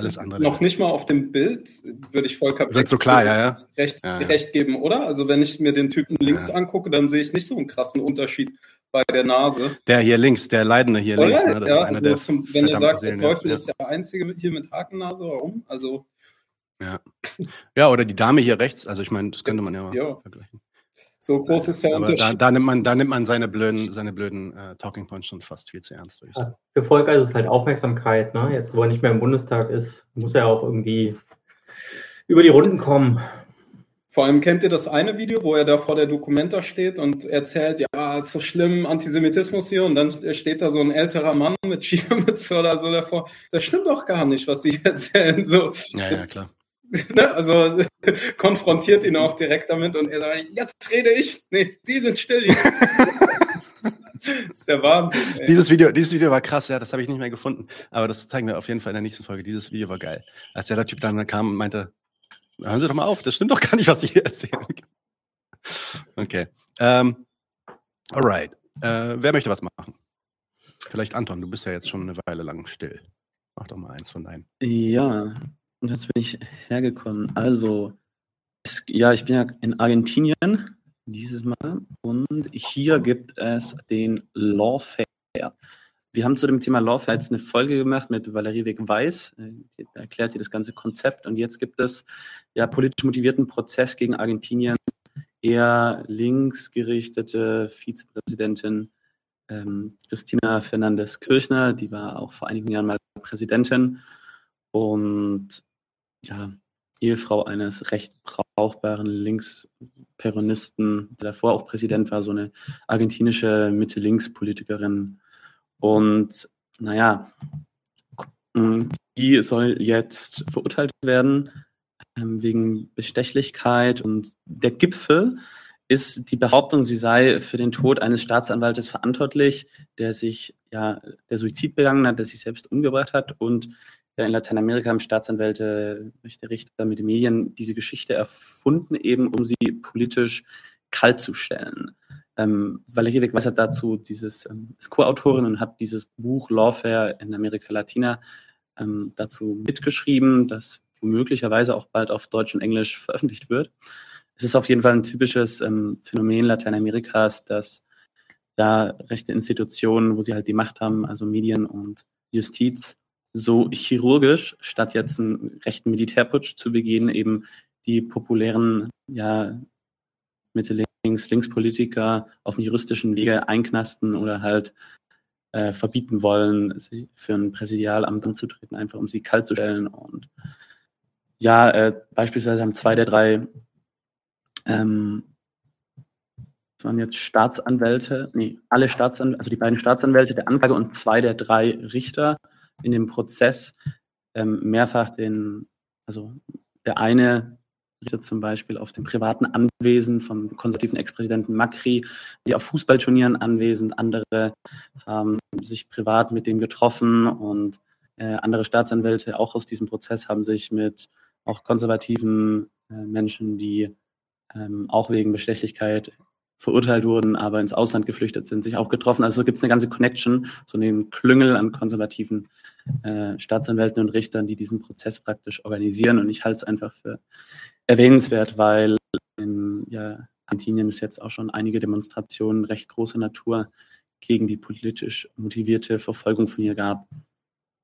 Ja, es sei natürlich gesagt, dass es in ihrer Amtszeit natürlich zu Korruptionsfällen kam und dass Korruption ein echtes Problem in Lateinamerika ist. Aber es ist halt immer äh, ja, ziemlich einzigartig, wie dann ja immer direkt die, die, die linke Führungsfigur persönlich für alle Korruption, die historisch immer da war, die sowohl in rechten als auch linken Parteien und Institutionen da ist, äh, verantwortlich gemacht werden müssen, um sie halt politisch kalt zu stellen. Genau. Das kommt dann zufällig ganz gut, ne? dass man da eine Gelegenheit wieder hat. In einem Jahr sind Präsidentschaftswahlen dort und sie wäre als Kandidatin eigentlich in Frage gekommen. Also auch überhaupt der Fakt, dass sie jetzt Vizepräsidentin ist. Sie hat sozusagen den, den aktuellen Präsidenten ähm, Fernandes, also Alberto Fernandes, so auf das Präsidialschild gehoben, äh, weil sie eben juristisch ähm, nicht antreten durfte wegen anderen Prozessen, die sie hatte. Und Argentinien, muss man sagen, ist von den ganzen Linksregierungen natürlich äh, eine der schwächsten, einfach weil die strukturell extrem große Probleme haben, überschuldet sind, vor kurzem einen Vertrag mit dem Internationalen Währungsfonds unterschrieben haben und einfach Geld drucken und dementsprechend geht die Inflation hoch. Also die lachen so ein bisschen über die Sorgen, die man in Deutschland hat, weil die jetzt seit vielen Jahren eine extrem starke Inflation haben. Aber ja. Klar. Das ist in genau. südamerikanischen Ländern sowieso Standard. Okay. In diesem. Wir haben auch noch, wir haben noch einiges zu tun. Ich weiß nicht, äh, habt ihr alle noch Zeit? Seid ihr noch gut? Seid ihr noch frisch? Ja, frisch nicht mehr, aber das kriegen wir doch noch hin. Das kriegen wir gebacken. Ähm, eins für Daniel Hornweber. Ähm, beziehungsweise er hat mir das ge geschickt und hat sich darüber aufgeregt. Ähm, das äh, ist, äh, Daniel Hornweber ist aus der Folge Inklusion statt Integration, so hieß die, glaube ich. Schaut euch die auf jeden Fall an. Ähm, diese Artikel über die äh, IDF, Israeli Defense Force, behinderte Menschen ins Militär, Israels besonderer Ansatz für Inklusion. Ja. da wird jetzt in Israel halt Diversity und, und Pinkwashing und so sowieso schon immer ganz groß geschrieben, aber natürlich jetzt auch ähm, äh, Behinderung genutzt, um Publicity zu machen. Und die Welt springt natürlich sofort mit drauf ein. Den Artikel könnt ihr euch sogar anhören, wenn ihr wollt.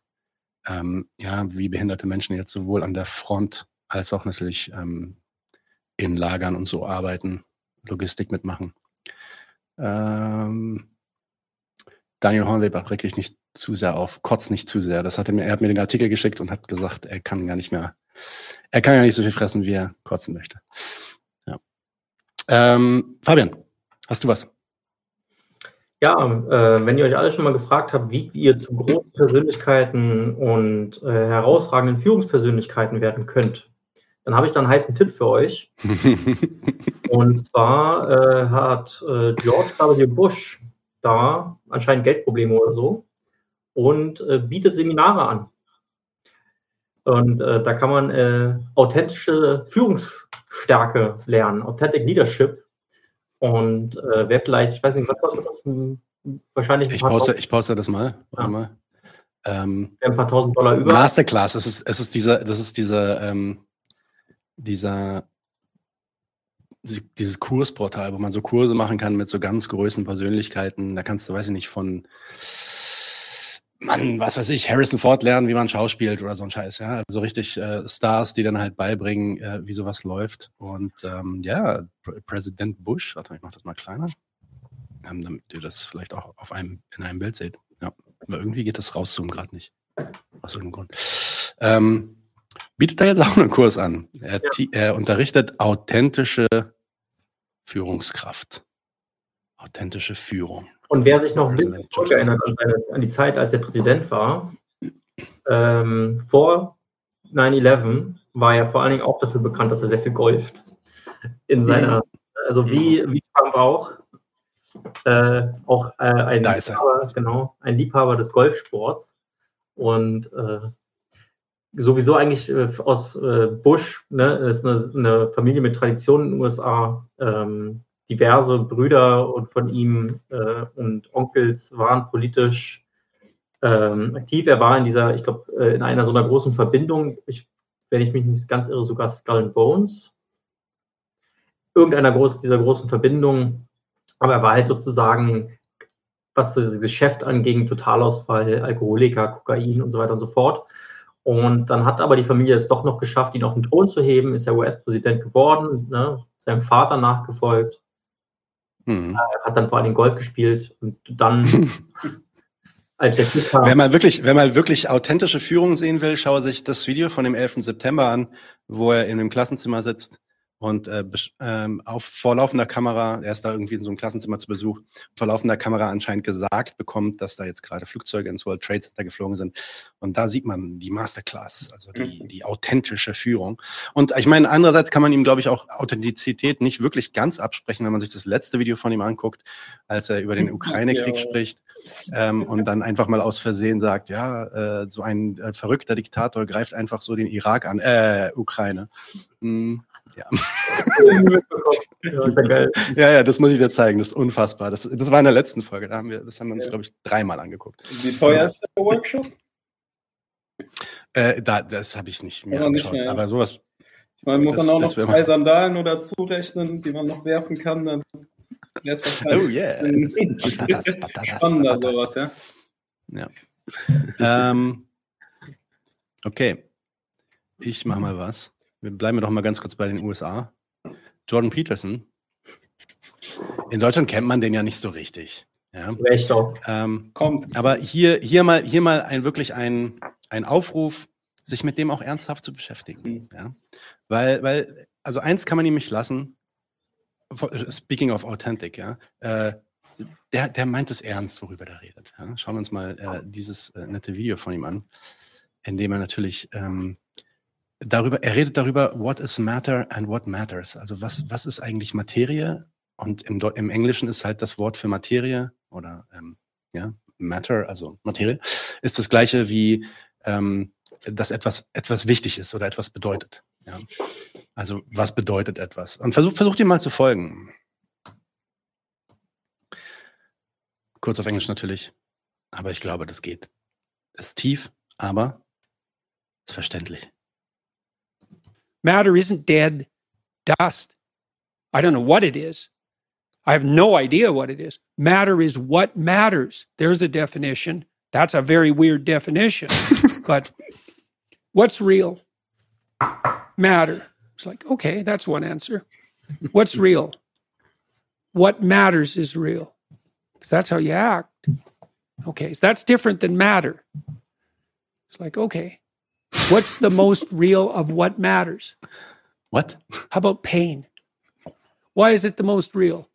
Try arguing it away. Good luck. So pain is the fundamental reality. Ooh. All right. Well, that's rough. Doesn't that lead to nihilism and hopelessness? Yeah, doesn't it lead to a philosophy that's antithetical towards being? The most fundamental reality is pain. Yes. Is there anything more fundamental than pain? Love. really? If you're in pain, love and truth. That's what you got. And you know,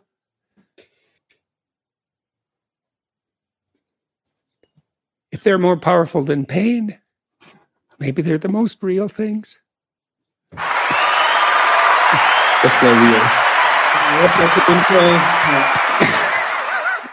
Ey, das sind, das sind in diesem Twitter in diesem Twitter Feed sind das acht oder neun solche Videos, die man sich, wenn man die anguckt, auf jeden Fall einen Hirnkrampf kriegt. Ja, ja, der, der, der, Thread, der Thread geht um einiges weiter. Mhm. Um einiges. Und, und dann heult jedes Mal los? Nicht jedes Mal, das war tatsächlich das Video, wo er losholt, aber, der, aber der, der, Gehalt von dem Rest ist wirklich auch nicht. Gibt aber schon noch eins, so, wo er über Männer redet ähm, und wie necessary äh, Männer sind und da fängt er auch so ein bisschen an zu weinen. Also es ist schon äh, manchmal so, ja. Ähm, aber Jordan Peterson, ich finde das schon also ein krasses Phänomen auch, was jetzt auch langsam nach äh, Deutschland schwappt. Deutschland auch, kommt. Auch so mit ja. Äh, Andrew Tell und so, das hat jetzt so ein bisschen Wind aufgenommen. Äh, diese sogenannte Manosphere. Ne? Und mhm. ähm, gerade Jordan Peterson, der sucht sich dann auch so, sage ich mal, die leichten Opfer und äh, packt sich so die postmodernen Liberalen und äh, zieht es halt von rechts aus auf und nennt die Marxisten, ja, oder so Postmodernismus und Marxismus irgendwie gemischt. Das ist so unser Problem heute, wo einem echt die Haare zu Berge stehen teilweise. Ähm, und wo die eigentlich, also auch diese Manosphere ist eigentlich ein total postmodernes identitätspolitisches Phänomen, ja, was dann eben ja. ähm, so wir Männer, ne, sie, sie, sind auch eine Identität und äh, wir müssen das irgendwie wieder für uns pachten und ergreifen. Ne? Also wo es wirklich ja, bei gar keinem mehr irgendwie um Klassenbewusstsein oder so geht, sondern dann um irgendwelche Partikularinteressen und Identitäten und bei denen halt nichts anderes ist. Ja. ja. Äh, dieser Rainer Zittelmann doch jetzt auch irgendwie definiert, was gerade Widerstand ist. Äh, SUV fahren, Bratwurst essen, ja. Lesen. Winnetou lesen, Winnetou lesen. Ah, genau. Ich lasse mir Winnetou nicht oh, nehmen. Oh ich lass mir Das ist ja auch so lächerlich, ne? Also, der, wenn das Widerstand ist, ja, weißt du, wie spießbürgerlich ist dann bitte Widerstand? Also inwiefern? ja. Laila ja. als Nationalhymne ähm, fordern. Also, und da, da, muss man aber halt auch. Winnetou lesen ja. und Laila gleichzeitig Krass. hören. Ja, genau, Laila hören. Winnetou lesen. Da, da muss halt genau. halt auch sagen, also ähm, wir, Was für armselige Kreaturen sind diese Rechten eigentlich, dass sie das irgendwie abfeiern, als das ist Widerstand? Ja, ja, aber dann hast du halt die anderen, die es so abfeiern als Widerstand, diese Sachen ähm, äh, irgendwie zu löschen, zu canceln und das ja. darf man nicht mehr und so. Und Korrekt. das ist halt das große ja. Problem. Ne? Also man hält sich am besten da raus als marxistische Linke aus diesen Sachen, die einen Kulturkampf quasi von beiden Seiten versuchen. Und ähm, das ist so eine Fehlleitung alles. Unglaublich, ja. sehr schädlich. Das ist, das ist wie Schattenboxen eigentlich, ne? Hm. Also die boxen halt wirklich, dann stellen sich vor eine Wand so dass sie sich gegenseitig nicht treffen können. Aber die Lampe steht so, dass es aussieht, als wenn sie sich hier wirklich boxen würden. Leicht das Höhlen, Höhlengle Höhlengleichnis auf äh, Links-Rechts-Debatte. Äh, Sehr schön. Ja, also, äh, ähm, Fabian, willst du gleich weitermachen und was nächstes bringen? Du hast ja noch hier ein paar Themen. Ja, na klar. Und zwar äh, würde ich gerne mal über die Gasumlage sprechen. Ja? Und zwar gibt es da jetzt einen schönen Artikel vom Tagesspiegel. Äh, Soll ich was scheren? Oder ja, das, genau. Äh, Gazprom Germania, aka jetzt Sefe umbenannt, mhm. ist der äh, neben Uniper der äh, zweitgroße Profiteur an der Gasumlage. Und ähm, juristisch ist es so, dass dieses Ding immer noch Gazprom gehört, also einer, einer Tochterfirma von Gazprom in Russland mit äh, Sitz in St. Petersburg. Das heißt, diese Gasumlage gehört nach bürgerlichem Recht dem russischen Unternehmen Gazprom. Das heißt, mit dem Geld, was sie uns abknöpfen, damit sie irgendwie die extra Profite vom Kapital noch irgendwie sichern können, füttern die gleichzeitig wieder den russischen Bären. Also ehrlich, Leute. ja, also ja, das, ich weiß, sozusagen die Kontrolle über diese Firma hat äh, die Kontrolle über diese Firma hat die Bundesnetzagentur, aber das ist eine treuhänderische Kontrolle. Ja, der Besitztitel ist immer noch da. Das heißt, die haben nach bürgerlichem Recht einen Anspruch auf dieses Geld, auf diese Milliarden, die uns als Gasendverbrauchern abgeknüpft werden und die dazu da sind, irgendwie die europäischen äh, Energielieferanten schön zu sanieren, die fließen auch jetzt wieder nach Russland. Genauso wie natürlich auch Russland, ne, direkt nach dem Krieg sind die Gaspreise gestiegen, haben am Ende dann mehr Geld hinüberwiesen. Also die russische Wirtschaft hat Probleme. Aber ich sag mal so, am Gasexport liegt es nicht.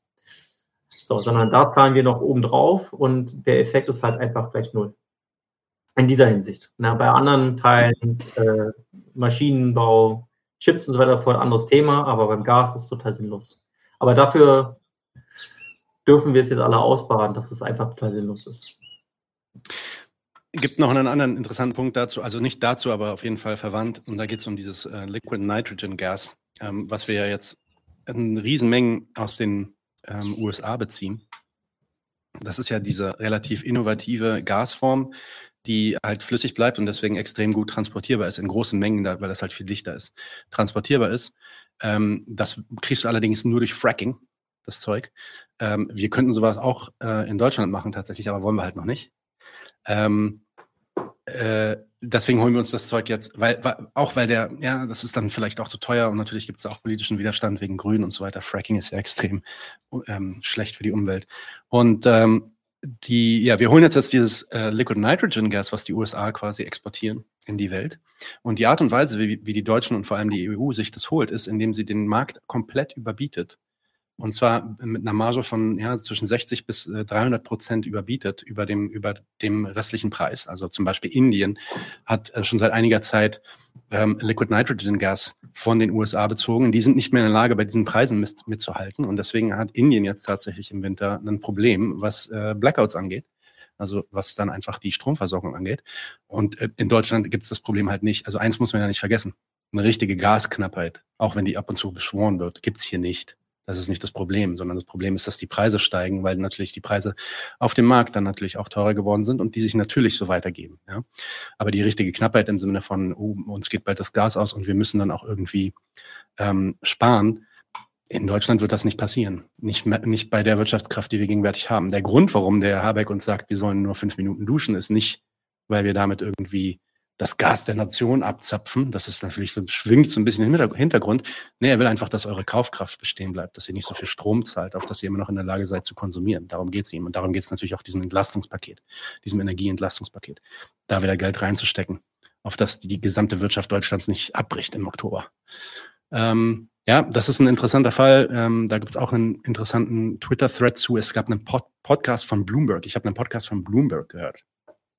Aber war sehr interessant, wo der Typ, äh, der eine äh, Wissenschaftler aus Harvard, glaube ich, ähm, genau über diesen, über diesen Markteffekt berichtet. Sehr interessant. Guckt euch das an, werde ich verlinken in der Beschreibung.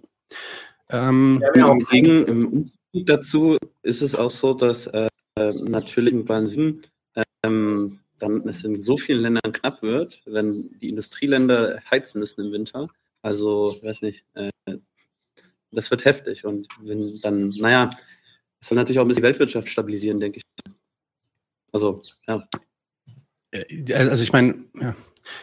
eine, andere, eine andere Nachricht, die ich heute gelesen habe, ist, dass Deutschland halt, Deutschland ähm, verbraucht im Jahr 1000 Terawattstunden Gas.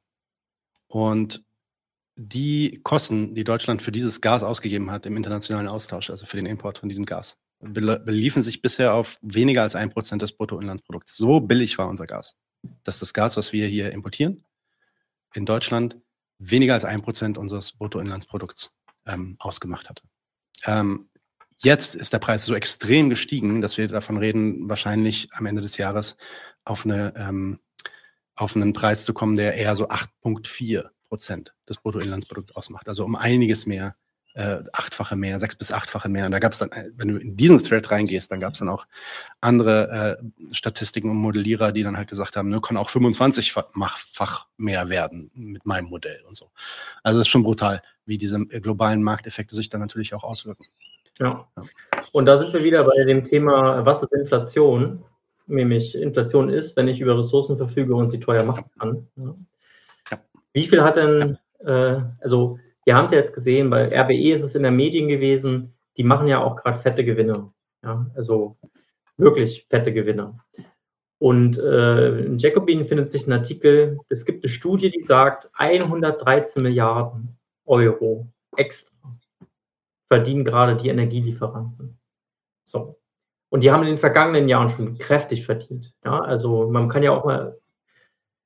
Die müssen äh, ja profitabel sein. Die sind also profitabel wie, ne, also ohne Ende. Wie Schwein, genau. genau. Und ähm, es gibt äh, einen kurzen Videoausschnitt von, äh, von Thilo Jung von der Bundespressekonferenz, wo äh, er die Sprecherin befragt, das Bundeswirtschaftsministerium, und die sagt, der Minister stellt sich auf den Standpunkt, dass Unternehmen Gewinne erwirtschaften müssen. Und danach kommt doch irgendwie sowas, äh, um konkurrenzfähig zu bleiben oder so. Aber das ist der Grund, warum die Gasumlage eingeführt wurde. Ja. Der Minister stellt sich auf den Standpunkt, dass er als äh, Minister in einem kapitalistischen Staat dafür zu sorgen hat, dass diese, diese Industrie, und ja, es ist eine Industrie, die ist enorm wichtig für auch das Weiterbestehen des kapitalistischen Systems, das ist der Eckpunkt, sozusagen ein Stützpfeiler, der muss Gewinne garantieren und diese Gewinne haben wir als die lohnarbeitende Klasse durch diese Gasumlage sicherzustellen. Das ist der Punkt. Und das ist eigentlich total sinnlos, weil die können uns sowieso die Pistole auf die Brust setzen. Ja? Also die, die könnten sich sowieso an, an uns äh, sanieren, aber er stellt es nochmal sicher. Aber dafür guckt er dabei wie ein, wie ein Hundebaby, das äh, den Tod seiner Mutter beobachtet. Ich will, mal, ich will mal ganz kurz sagen, dass du gerade gesagt hast, der Minister stellt sich auf den Standpunkt und das ist einer der ja, Standardredeweisen des Gegenstandpunkts und das ist ein guter Moment, um unser Peter Decker äh, äh, Audios, Audiospot zu bringen. Von wegen, es gibt kein richtiges Leben im Falschen. Ein gutes Bier verdient keine Kritik. und ich bin jetzt auch mal ganz kurz weg, weil ich hole mir ein zweites Bier. Fabian, willst du vielleicht einen Punkt weitermachen? Da bin ich gleich wieder da. Kann ich gerne machen. Jo. Und äh, ja, dann kommen wir doch mal vielleicht äh, zu ein anderes Thema jetzt, äh, geschichtspolitische Leichenklitterung. Also es ist ja jetzt äh, eine Genossin gestorben, Esther Bejarano, bis an ihr Lebensende Mitglied der DKP. Und äh, es gab in Gelsenkirchen eine Veranstaltung, wo eine Lesung ihr zu Ehren gehalten werden sollte. Nie wieder schweigen. Und da muss man sich mal reinziehen, wer da so alles eingeladen wurde.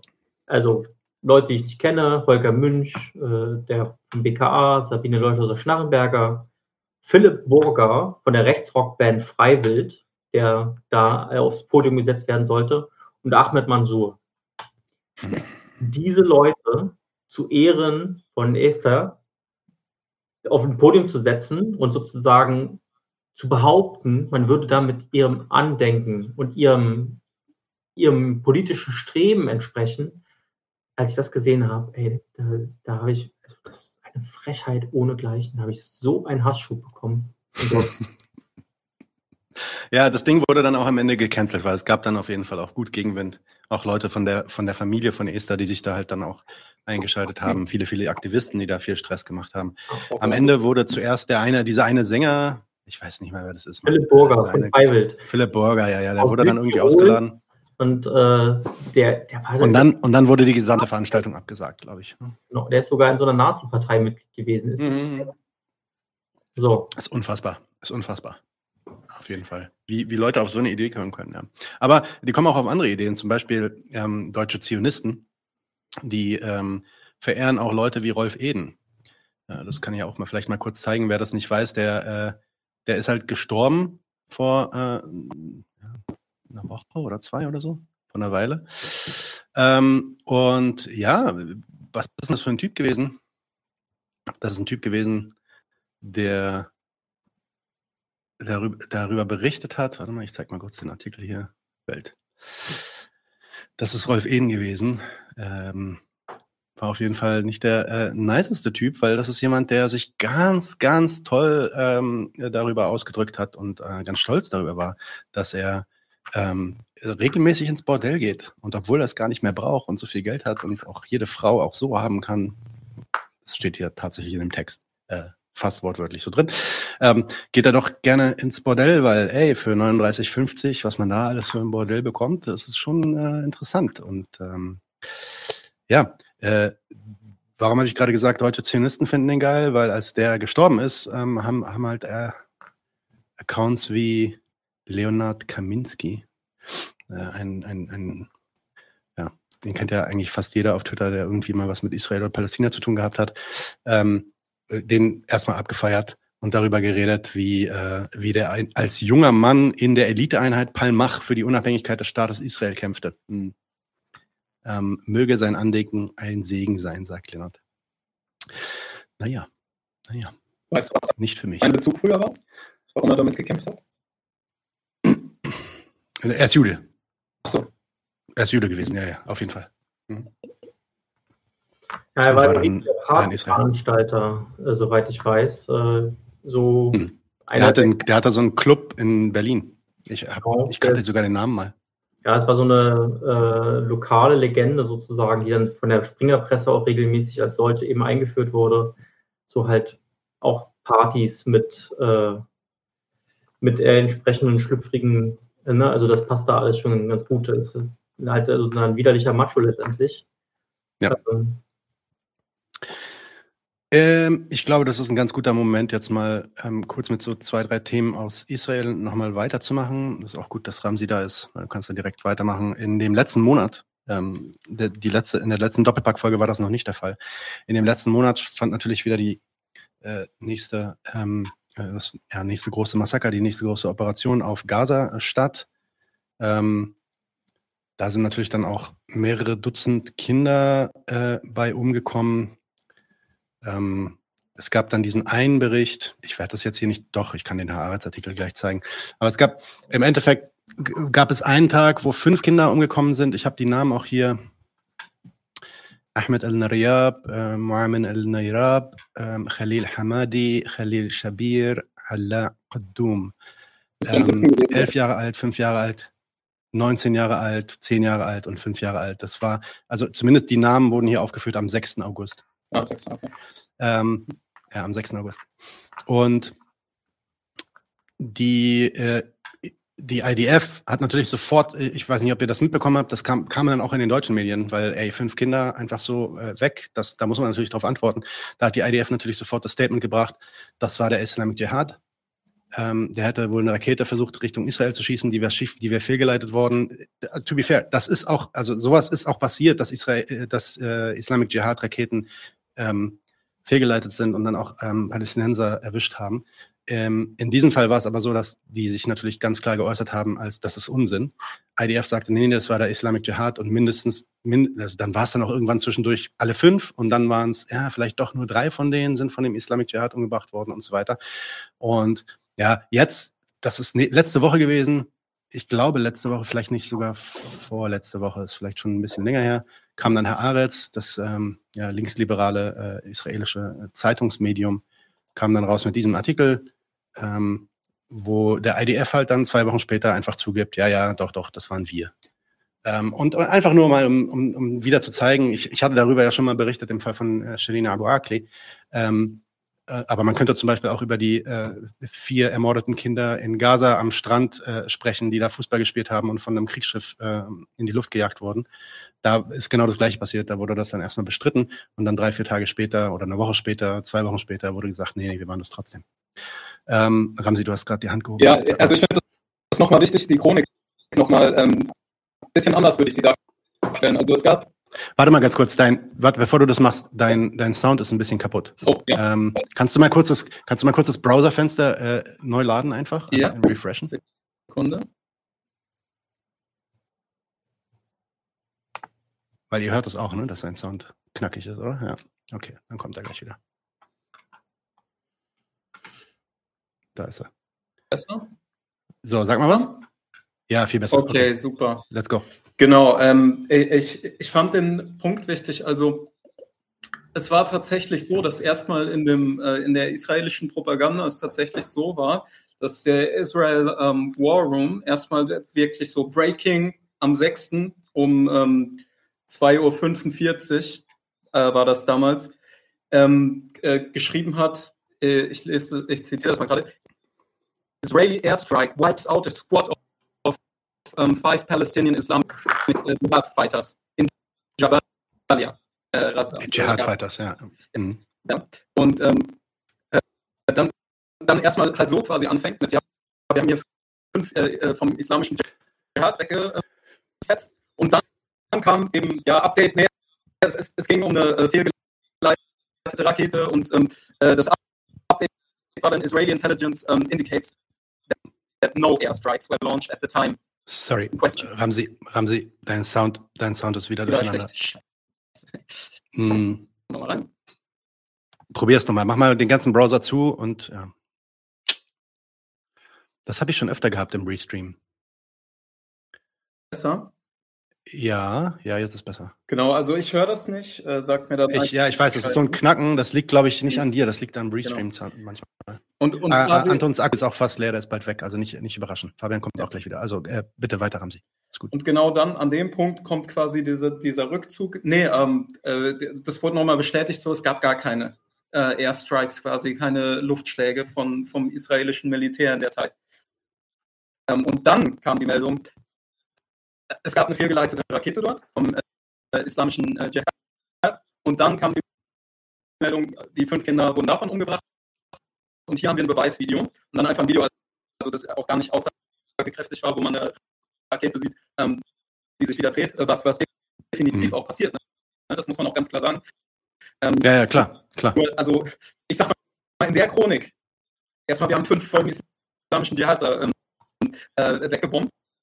Ähm, und die, diese, diese Rück, ähm, Rückzüge und dann Veränderungen der ganzen Stories und so weiter, das hast du halt dann äh, ständig in so Situationen. Und da als ähm, deutsche Presselandschaft einfach unkritisch ähm, israelische Armeebehauptungen ähm, wiederzugeben, wo es noch überhaupt keine anderen Quellen oder Erklärungen dazu gab, ähm, das, das zeigt halt, du willst diesen Punkt erstmal in die Köpfe bringen und zack, dann ist er drin und selbst wenn man danach zurückzieht, ist gelaufen. Ne? Also das ähm, haben die Leute sicher ja, ja, ja, genau so ist deutsche Accounts haben es Genau so ist es. Und irgendwelche Liberalen, hier, die bringen auch ihre eigenen Kinder um. So, ne? Und ähm, was, was auch besonders ekelhaft ist. Ne? Ramsi, ganz Ramsi, kurz. dein Ton ist wieder schlecht gerade. Dein Ton. Ah. Warte mal, mach mal folgendes, Ramsi. Bist du auf dem Laptop oder auf dem Telefon? Laptop.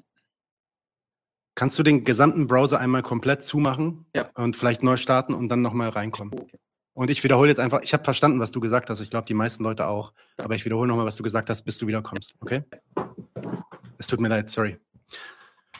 Ja, also er, er, Ramsi, falls ihr das nicht gehört habt, es ging, es ging darum, dass die Chronik der Ereignisse halt wirklich genau das dargestellt hat, nämlich das, was, ähm, ähm, was, was ich auch vorhin meinte, nämlich dass diese Art von Nachrichten, dass das halt jemand anders war oder dass es nicht die IEF waren, halt gezielt gedroppt werden mit dem Wissen, ähm, was da eigentlich passiert ist. Also, dass das auch äh, implizit eigentlich klar war. Und ähm, dann nach, ne, nach drei, vier Tagen der Schaden, der angerichtet ist, dadurch, dass diese Falschnachricht verbreitet wird, auch schon angerichtet ist und auch nicht mehr rückgängig machbar ist. Also du kannst jetzt zum Beispiel googeln und kannst nach diesen fünf Kindern suchen und die Artikel, die du findest von der New York Times, von, ähm, äh, von der Washington Post und so weiter, sind halt genau jene Artikel, die sich auf diese erste ähm, äh, Nachricht von dem IDF beziehen. Und diese Richtigstellung von, dem, von, der, von der Herr Aretz, so lobenswert diese auch ist, ja, und so wichtig diese dann natürlich auch ist, ist dann natürlich nur noch ein Tropfen auf den heißen Stein.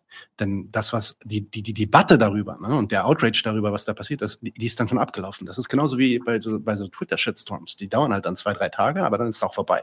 Ja? Und genauso funktioniert das in den Medien. Das geht dann teilweise ein bisschen länger. Und danach wird es dann halt richtig gestellt, weil es halt dann auch irgendwann nicht mehr anders geht. Einfach. Und ich meine, selbst wenn, ne, also selbst wenn es der Fall ist, ähm, okay, es gibt eine eingekesselte staatenlose Bevölkerung in einem Gebiet, ähm, deren Materialien, äh, selbst deren Lebensmittel, Wasser, Strom und so weiter, Fischereizonen ähm, von, von der israelischen Blockade und Besatzung an sechs Punkten von der äh, ägyptischen an einem äh, quasi blockiert und geregelt wird. Ähm, und durch diese Materialien basteln sich die ähm, Gruppen dort ihre eigenen Raketen, die so mittellos sind, dass sie quasi zurückfeuern. Ja? Ähm, und die, diese dort leidende und sterbende Bevölkerung noch mittrifft. Und das Einzige, was irgendwie so eine Presselandschaft, was liberale Kommentatoren zu dieser Situation zu sagen haben, ist, haha, guck mal, so, ne? oder ja, ja, ja, ja, die, die bringen noch ihre eigenen Kinder um. So, ja? Also, also das ist ja auch, das ist ja auch das, also das hast du ja auch in der antideutschen Szene, hast ja, du das ja auch wirklich von vorne bis hinten gesehen, wie diese Leute, wie diese Leute sich dann so gehässig darüber aufgeregt, äh, aufgeregt haben, ha, ha, ha, guckt mal, wie peinlich diese Raketen sind, die können ja nicht mal richtig nach Israel schießen, so. Und ich fand deinen Punkt, den du bei Instagram gebracht hast, halt da richtig gut, so, so, was wollt ihr eigentlich? Wollt ihr eigentlich, dass die richtig krasse Raketen haben, so dass die ganz, ja. weiß ich nicht, so einen ganzen District in Tel Aviv irgendwie in die Luft jagen können, oder was ist los mit euch, so? Und äh, ja, also sogar die Menschlichkeit, an, an, sogar die Menschlichkeit da absprechen, wo es dann so um, um, um eigentlich, das, eigentlich das Zeugnis der Erbärmlichkeit geht, in der, in der sich diese Leute befinden. Wo man halt auch mal sagen muss, ne? also wenn unfassbar. die Technologien dann hätten, die Militärbasen ähm, äh, Israels, also die israelischen Militärbasen liegen teilweise auch mitten in Wohngebieten. Die Soldaten ähm, sind teilweise 17-Jährige, du hast eine Zwangsrekrutierung. Ähm, äh, wenn man in dem Fall vorgehen würde oder irgendwelche Generäle im Schlaf in ihren Wohnblocks ähm, äh, mit einer Bombe dann wegfetzen äh, würde. Ja? Also ähm, das, das, ist halt das Verhältnis, ne? wie es andersrum läuft. Ja, ähm, ja, ja, genau. genau. Ja. Und äh, ja. ist leider immer noch ein bisschen abgehackt. Genau. Ich weiß nicht, ich weiß nicht, ob du irgendwas machen kannst. Vielleicht den Rechner neu starten oder ans Kabel gehen. Ich weiß nicht, was los ist, weil der. Wahrscheinlich das Kabel, ähm, weil ich kurz vor Akkuschluss bin. Äh, ich habe den Hm, vielleicht liegt es daran, vielleicht bist du, bist du in den Sparmodus gegangen oder so. Mhm. Hast, du, hast du ein Ladegerät dabei? Richtig. Ja. Moment. Okay, da, dann mach das mal, genau. Ähm, ich nehme dich mal kurz raus. Ich mache mal ganz kurz weiter mit dieser Israel-Geschichte, weil da gibt es eine Sache, ähm, die, die sich auch darauf bezieht. Die, die, also die, ganz ehrlich, ich bin ziemlich abgebrüht, ich kenne da ziemlich viele Stories, ähm, aber die hat mich dann auch nochmal schockiert. Ähm, und zwar kam raus, ähm, äh, es gibt ein Interview mit, oder es gibt, es gibt mehrere Interviews mit einem sogenannten Yuval Abraham. Ähm, den äh, Link werde ich posten. Ich share jetzt auch einfach mal den Thread, damit ihr wisst, worüber ich rede. Äh, Ramsi ist auch wieder da. Ich hole ihn rein. Ah, warte mal ganz kurz. Erstmal meinen Tab Ramsi noch nicht reinholen, sagt er. Okay, ich hole ihn noch nicht rein. Alles klar, ich warte, bis du mir ein Zeichen gibst. Auf jeden Fall, dieser Yuval Abraham äh, ging, ging so ein bisschen in Interviews mit, ähm, mit dem Intelligence Core des, das IDF. Intelligence Core bedeutet also die, ähm, die Nachrichtenbeschaffungsbehörde von dem IDF. Ja? Und die Praxis, äh, die er, über die er da berichtet, ist, ist heftig. Ich, ich lese es jetzt einfach mal wirklich vor, versuche das simultan zu übersetzen. Die israelische Armee weiß vor jedem militärischen Schlag, ähm, dass sie Nichtkämpfer töten werden und natürlich auch ähm, sehr, sehr oft Kinder töten werden. Es gibt eine Obergrenze von Kindern, die sie nicht überschreiten dürfen.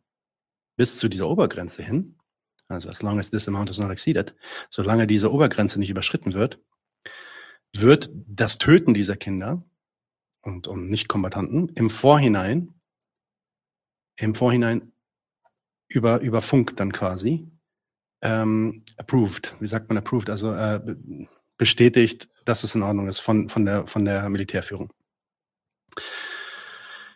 Nachdem dann so eine Bombardierung stattgefunden hat, ähm, also nachdem die Israelis dann, weiß ich nicht, so ein Wohnhaus bombardiert hatten und dann auch so Kinder getötet haben, ähm, weil sie halt dann, weiß ich nicht, versucht hatten, da noch irgendwie einen, ähm, einen Kämpfer mit, mit draufzunehmen, äh, sollen sie, äh, tappen sie sich dann in die, in die, in die Telefongespräche äh, ein aus Gaza und hören dann halt die Telefongespräche mit von den Familienangehörigen. Ähm, und sie so, sollen versuchen, dann in diesen Telefongesprächen herauszuhören, wann die Familienangehörigen jemand anderem sagen, dass diese und jene Kinder, diese und jene Nichtkämpfer gestorben sind. Auf diese Art und Weise, dadurch, dass sie äh, diese Telefonate abhören, hören, finden sie dann raus, wen sie dann, eigentlich dabei umgebracht haben. Einer der Interviewer aus dem IDF, der Interviewees, sorry, die Leute, die interviewt wurden aus dem IDF, hat gesagt, dass diese Gespräche, die, äh, die da abgehört werden von, ähm, von Familienangehörigen, die gerade anderen erzählen, wer aus ihrer Familie gestorben ist. Ähm, diese Gespräche werden oft benutzt, um den israelischen Soldaten Arabisch beizubringen. Äh, in diesem Arabischunterricht wird dann ein Anruf von einer Mutter gezeigt, die ihren Ehemann anruft, heulend und schreiend natürlich, dass ihr Kind gestorben ist. Ähm ich glaube, ich lasse den Rest. Der Rest ähm, geht dann noch mehr ein bisschen mehr ins Detail, aber ja, also diese ähm, Art von Praxis äh, war selbst mir nicht bekannt. Ja? Das ist sowohl ähm, so eine makaberen Obergrenzen gibt. Also wenn man sagt, ja, in dem, in dem Haus sind halt nur fünf Kinder, dann bomb halt, damit wir diesen einen Typen da kriegen. Als auch dann, dass, dass sowohl äh, diese Anrufe dann abgehorcht werden, um zu sehen, wer umgebracht wurde, und dass diese Auf Anrufe dann auch sogar noch aufgezeichnet werden, um dann in den Arabischkursen für die Soldaten dann auch noch das Arabisch beizubringen. Ähm, auf dass die Soldaten vielleicht auch Arabisch durch äh, Tränen und Arabisch durch Geschrei irgendwie mitbekommen. Ähm, unfassbar. Nein, die sollen direkt daran gewöhnt werden. Aber das wollte ich einfach mal bringen. So ist es. Anyway, Ramses ist nicht zurück. Ähm, ich gucke mal ganz kurz, ob ich noch was zu. Wir, wir sind jetzt wieder ziemlich in Duma-Stimmung. Ähm, ich, ich lass mal die letzten äh, Palästina-Sachen, die ich hier habe, lasse ich nochmal über, weil vielleicht kommt Ramses gleich noch dazu. dazu. Hey, Ra hey, hey Ramses, bist du da? Ja, ich bin da. Ich muss leider ohne Video. Äh, das klappt sonst nicht so. Ah, okay. okay, okay. Hast du Kopfhörer? Ja. Weil ich habe ein Echo, starkes Echo. Ja, Sekunde. Ja. Okay. Ähm, dann machen wir gleich noch ein bisschen in Palästina, Israel nicht mehr so viel. Ähm, Fabian, ich übergebe jetzt mal an dich. Mach mal was anderes. Oder warte mal, vielleicht, vielleicht, vielleicht mache ich mal, vielleicht mache ich mal was Lustiges, äh, ein bisschen die Stimmung heben, bevor wir äh, hier aus diesem Duma kommen. Und zwar, ich glaube, ich habe Campers besten Tweet ever gefunden. Andreas Kemper, unser äh, größter Fan. äh, ich habe noch nie eine Person äh, gesehen, die so sehr in unserem Podcast wollte wie Andreas Kemper. Das meine ich ernst. Ähm, und ich, wir haben uns wirklich vorgenommen, da jetzt auch nicht mehr ähm, drauf rumzuhacken und so und diesen Konflikt auch jetzt äh, ad acta zu legen. Bleibt auch ad acta. Aber diese Sache, die ich hier gefunden habe, ist, ähm, äh, ist zu scharf. Und zwar möchte Andreas Kemper, ich, äh, ich muss sagen, Moment, eine Sache will ich noch sagen. Der Tweet ist ziemlich alt, der ist von 2020. Ja? Insofern, wenn man Andreas Kemper kennt, und äh, weiß, wie der so auf Sprachregelung steht. Man soll ja auch nicht mehr unten sagen und oben sagen, weil das ist sozialvertikalistisch.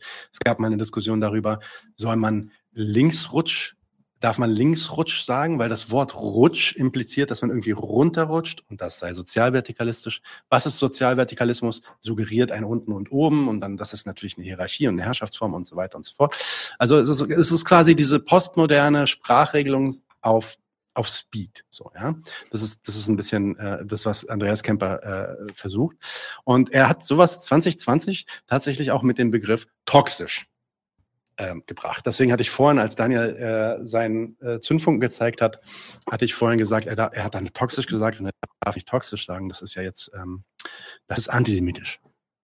Ja, ja, Moment, toxisch, antisemitisch, wie kann das denn sein? Das zeige ich euch jetzt direkt. Und zwar, Andreas sagt, wir sollten uns vom Begriff toxisch verabschieden. Gift ist nicht nur weiblich konnotiert. Also erstmal, okay, stopp hier. Habt ihr eine Ahnung, wie Gift weiblich konnotiert ist? Ja, äh. Das ist doch das Gift, oder? Nee, nee, es, es geht darum, dass angeblich Frauen vor allen Dingen durch Gift morden würden, während Männer durch stumpfe Gewalt ah. morden würden. Ah, nice. Also ein bisschen Sexismus noch ein bisschen äh, mit drin. Äh, da, da könnte man dem wahrscheinlich dann auch noch den Sexismus vorwerfen. Alles klar, also Gift ist weiblich. Gift ist, Frauen benutzen halt Gift. Deswegen sollte man nicht so viel über Gift reden. So. Gift ist erstmal weiblich, so, weiblich konnotiert. Entschuldigung, ich bin da nicht so im Thema, aber ich glaube, da gibt es Statistiken zu von der Kriminalwissenschaft irgendwie so. Ja, ja, ja. Okay, kann ich mir vorstellen. Ähm, Ramsi, bist du back? Ramsi, hallo? Ramsi, hallo? Wenn du uns hörst, sag was. Ähm, ja, also Gift ist nicht nur weiblich konnotiert, sondern wird auch antisemitisch dem Judentum zugeschrieben. Es geht nämlich um das Narrativ der Brunnenvergiftung. also, der Typ äh, schaut sich dieses antisemitische Narrativ der Brunnenvergiftung an, schließt dann eine Verbindung, ja, für Brunnenvergiftung, da wird ja Gift benutzt. Gift könnte auch natürlich auch weiblich konnotiert sein. Und Gift hat ja irgendwie was mit toxisch zu tun, weil toxisch heißt ja giftig. Und deswegen darf man jetzt nicht mehr toxisch sagen, weil das sei antisemitisch. Und anstatt, jetzt kommt der konstruktive Vorschlag, weil den bringt er natürlich immer, anstatt jetzt toxische Männlichkeit zu sagen, soll man sagen, tödliche oder gefährliche Männlichkeit. Ich habe den besten Tweet ever gefunden von Andreas Kemper. Uh, prove me wrong. Challenge. So. Oh Gott, ich hoffe, äh, fangen alle an zu suchen. Ramsi ist da. Ramsi ist da. Ramsi ist da. Hallo, hallo? Nein? Immer noch nicht? Ah, scheiße, Mann. Wir hören ja, dich nicht. Wir sehen dich, aber wir hören dich nicht. Okay, gehen wir weiter. weiter und machen auch mal ein witziges Video. Machen wir. Nämlich äh, die SPD-Fraktion im Bundestag. Macht ja auch Public. Mhm. Und äh, die hat sich mal angeguckt, was bisher so erreicht wurde und hat dazu ein Video gemacht. Und das wollen wir uns mal zusammen angucken. Moment mal, ich suche das gerade mal. Ähm, ungefähr, wo es ist. Ganz unten bei Deutschland. Ganz unten bei Deutschland. Unabhängige Untersuchung der. Nee. Hm. Ehrlich ist ehrlich? Mhm. Ehrlich ist ehrlich. Nee? Hm. Wie heißt denn das? Es ist nach Volker Beck. Ah, nach Volker Beck. Ja, jetzt habe ich es, okay. Das heißt zum Schluss was zum Lachen. so, Video. Ich, ich hoffe sehr, dass Andi ich gleich da ist. Kennt ihr, kennt ihr alle Stranger Things? Ihr kennt alle Stranger Things. Dann äh, schaut euch mal an, was äh, unsere Regierung äh, hip, hip und, und in Verbindung mit den jungen Leuten so äh, alles auf die Beine stellt. Wie ist Wir wollen, dass Besser? es keinen Linksrutsch gibt. Am Ende heißt die große Richtungsentscheidung Stabilität oder Linksrutsch. Herr Olaf Scholz ist gemäß Artikel 63 Absatz 2 des Grundgesetzes zum Bundeskanzler der Bundesrepublik Deutschland gewählt. Wir erleben eine Zeitenwende. Ohne einen Bundeskanzler Olaf Scholz wäre der Mindestlohn jetzt nicht bei 12 Euro im Oktober nächsten Jahres. Wir streichen 219a aus dem Strafgesetzbuch endlich. Uns ist es nicht egal, dass man darüber reden muss, dass die Mensa die Preise erhöht. Das ist die kräftigste Rentenerhöhung seit vielen Jahrzehnten. Jetzt verabschieden wir das größte Gesetzespaket zur Förderung der erneuerbaren Energien. Sie standen auf der Bremse 16 Jahre lang. Dort, wo es keine konservativen Bremsklötze mehr gibt, wird fortschrittliche Gesellschaftspolitik endlich zur Realität. Ampel links. Ah, es ist halt so absurd. Cringe. Ja, also fangen wir doch mal mit dem Mindestlohn an. 12 Euro, wenn man 40 Jahre lang Vollzeit 12 Euro verdient die Stunde. Wo landet man dann, wenn man in die Rente kommt? Der Altersarmut. So. Und da sind die 8% Inflation jetzt noch nicht mal mit dabei. Ist das so lächerlich, ja? Gleichzeitig haben die die Agenda 10 durchgeboxt. Äh, oh, die Mensa-Preise. So, dass man zum Beispiel auch die Studierenden mal vergessen kann, wenn man irgendwie äh, Entlastungspakete schnürt. So sehr kümmern die sich darum, dass man sich die Mensa-Preise nicht mehr leisten kann. Und äh, ja, Rentenerhöhung weiß man ja eigentlich auch, dass es da darum geht, wie die Gewerkschaften vorher gearbeitet haben, wie viel Prozente da der Lohn äh, gestiegen ist und da wird die Rente dann einfach nur angepasst. Und bei der Energieförderung, ja, so progressiv, dass jetzt bald die Atomkraftwerke ein bisschen länger laufen dürfen. Super. Also wirklich. Und gleichzeitig halt sowas wie die Gasumlage beschließen, 100 Milliarden äh, in, äh, ins Militär statt in irgendwelche sozialen Leistungen. Und ich frage mich, spüren die sich noch bei der SPD? Ja, die haben komplett den Kontakt zur Realität verloren. Also und ich, fand es noch am krassesten, wie dann ähm, dieses Marketing von den ganzen jungen SPD-Abgeordneten und den jungen grünen Abgeordneten, jung, divers, weiblich, äh, wir sind jetzt alle sozialliberal und, und happy und weil wir so jetzt auch die neue Generation mit einbeziehen und, und viel Frauen und hey, wir haben zwei Transpersonen dabei und ähm, also ja. Also Ja. da, da, da Ja. wurde halt auch der Begriff links umgedeutet zu liberal, so muss man ganz Ja. klar sagen. äh, halt zu progressiven Neoliberalismus. Wobei man ja auch, ne, Props an Angela Merkel, die Ehe für alle, das war ja ihr Ding zum Beispiel. Und das hat, also ne, die gesellschaftliche Liberalisierung hat unter Merkel angefangen. Die Behauptung, dass da Konservative auf dem Bremsklopf standen, mag in Teil richtig sein, aber Angela Merkel hat auch viel gegen die eigene Partei durchgeboxt. Und äh, da ist jetzt sozusagen eigentlich nicht so viel Fortschritt zu verzeichnen an der Stelle. Muss man ja auch mal äh, sich ehrlich machen. Und gut, das haben wir ja schon lange diskutiert. Ne? Ist ja klar, diese Ampel, wenn es irgendwo Fortschritte gibt, dann im gesellschaftspolitischen Bereich, das ist ja auch zu begrüßen, ne? also wenn äh, gesellschaftliche Minderheiten da besser gestellt werden und Diskriminierung abgebaut werden, das finden wir alle gut. Aber 12 Euro Mindestlohn, bisschen höhere Rente, dafür, das macht die Agenda 2010 nicht wett, liebe Leute. Das, äh, und, die, und die Scheiße geht ja weiter. Ne? Also, meine Güte. Also diese Art von Ähm, Videoclips kommen speaking of- immer weniger noch bei Leuten an. Also das, da, da, das, kann, das kann kein Marketingclip der Welt mehr wettmachen. Also so ein desaströs versagerhaftes Regierungshandeln wie das aktuelle. Sorry, Ja. ähm, und ich glaube ja an, an gute politische Kommunikation, dass das viel wettmachen kann bei Wahlen, aber nicht alles, okay. Ja. Müssen wir bei Ähm, äh, speaking of- losgehen. speaking of neoliberale, ähm, postmoderne Identitätspolitik, gucken wir uns mal den Leu neuesten Amazon ähm, Trailer zu ihrer Diversity, Diversity-Initiative in Deutschland an. Amazon unterstützt mich vor allem durch zeitliche und finanzielle Mittel, Amazon Standort voranzubringen. Wir wollen unsere Diversität zeigen. Ich mag das, dass man da so sein kann, wie man ist. Was ich mit dem Glamazon-Projekt erreichen möchte, ist einfach die Vielfalt, die wir im Unternehmen haben, einfach weiter zelebrieren. Die Mitarbeitenden einfach aufklären, was es bedeutet, schwul zu sein, was es bedeutet, queer zu sein und wie wir da zusammen einfach arbeiten können. Wir lieben die Vielfalt, wir lieben verschiedene Ansichten und wir möchten gerne verschiedene Leute an Bord haben, die verschiedene Ideen bringen, immer wieder neue Blickwinkel eröffnen, um Sachen besser zu machen. Wir stellen ein, ob du schwul, lesbisch, bisexuell, das ist vollkommen egal. Ich finde, das sollten mehr Arbeitgeber machen. We can be ourselves in our communities, in our workplaces. Für mich war das wichtig, dass ich einen Arbeitgeber finde, wo ich sein kann, wer ich bin, wo ich als schwuler Mann akzeptiert werde. Und genau das habe ich hier gefunden. Ich bin ein Mensch und das ist das, was hier zählt. Ich muss tatsächlich sagen, also Amazons PR ist beeindruckend schlecht dafür, dass sie so eine Riesenfirma sind, die so viel Geld hat. Ähm, das macht jemand wie Apple und selbst Microsoft, die machen das um einiges besser, als äh, so cr solchen Cringe irgendwie äh, auf YouTube rauszuhauen und dann auch noch stolz darüber zu sein. Echt unfassbar. Ähm, ja, also Ramsey hat kein Internet hat er geschrieben. Äh, von daher müssen wir wahrscheinlich von jetzt ab auf ihn verzichten. Achso, er hat kein Internet. Okay. Ja, ich habe das nicht bekommen.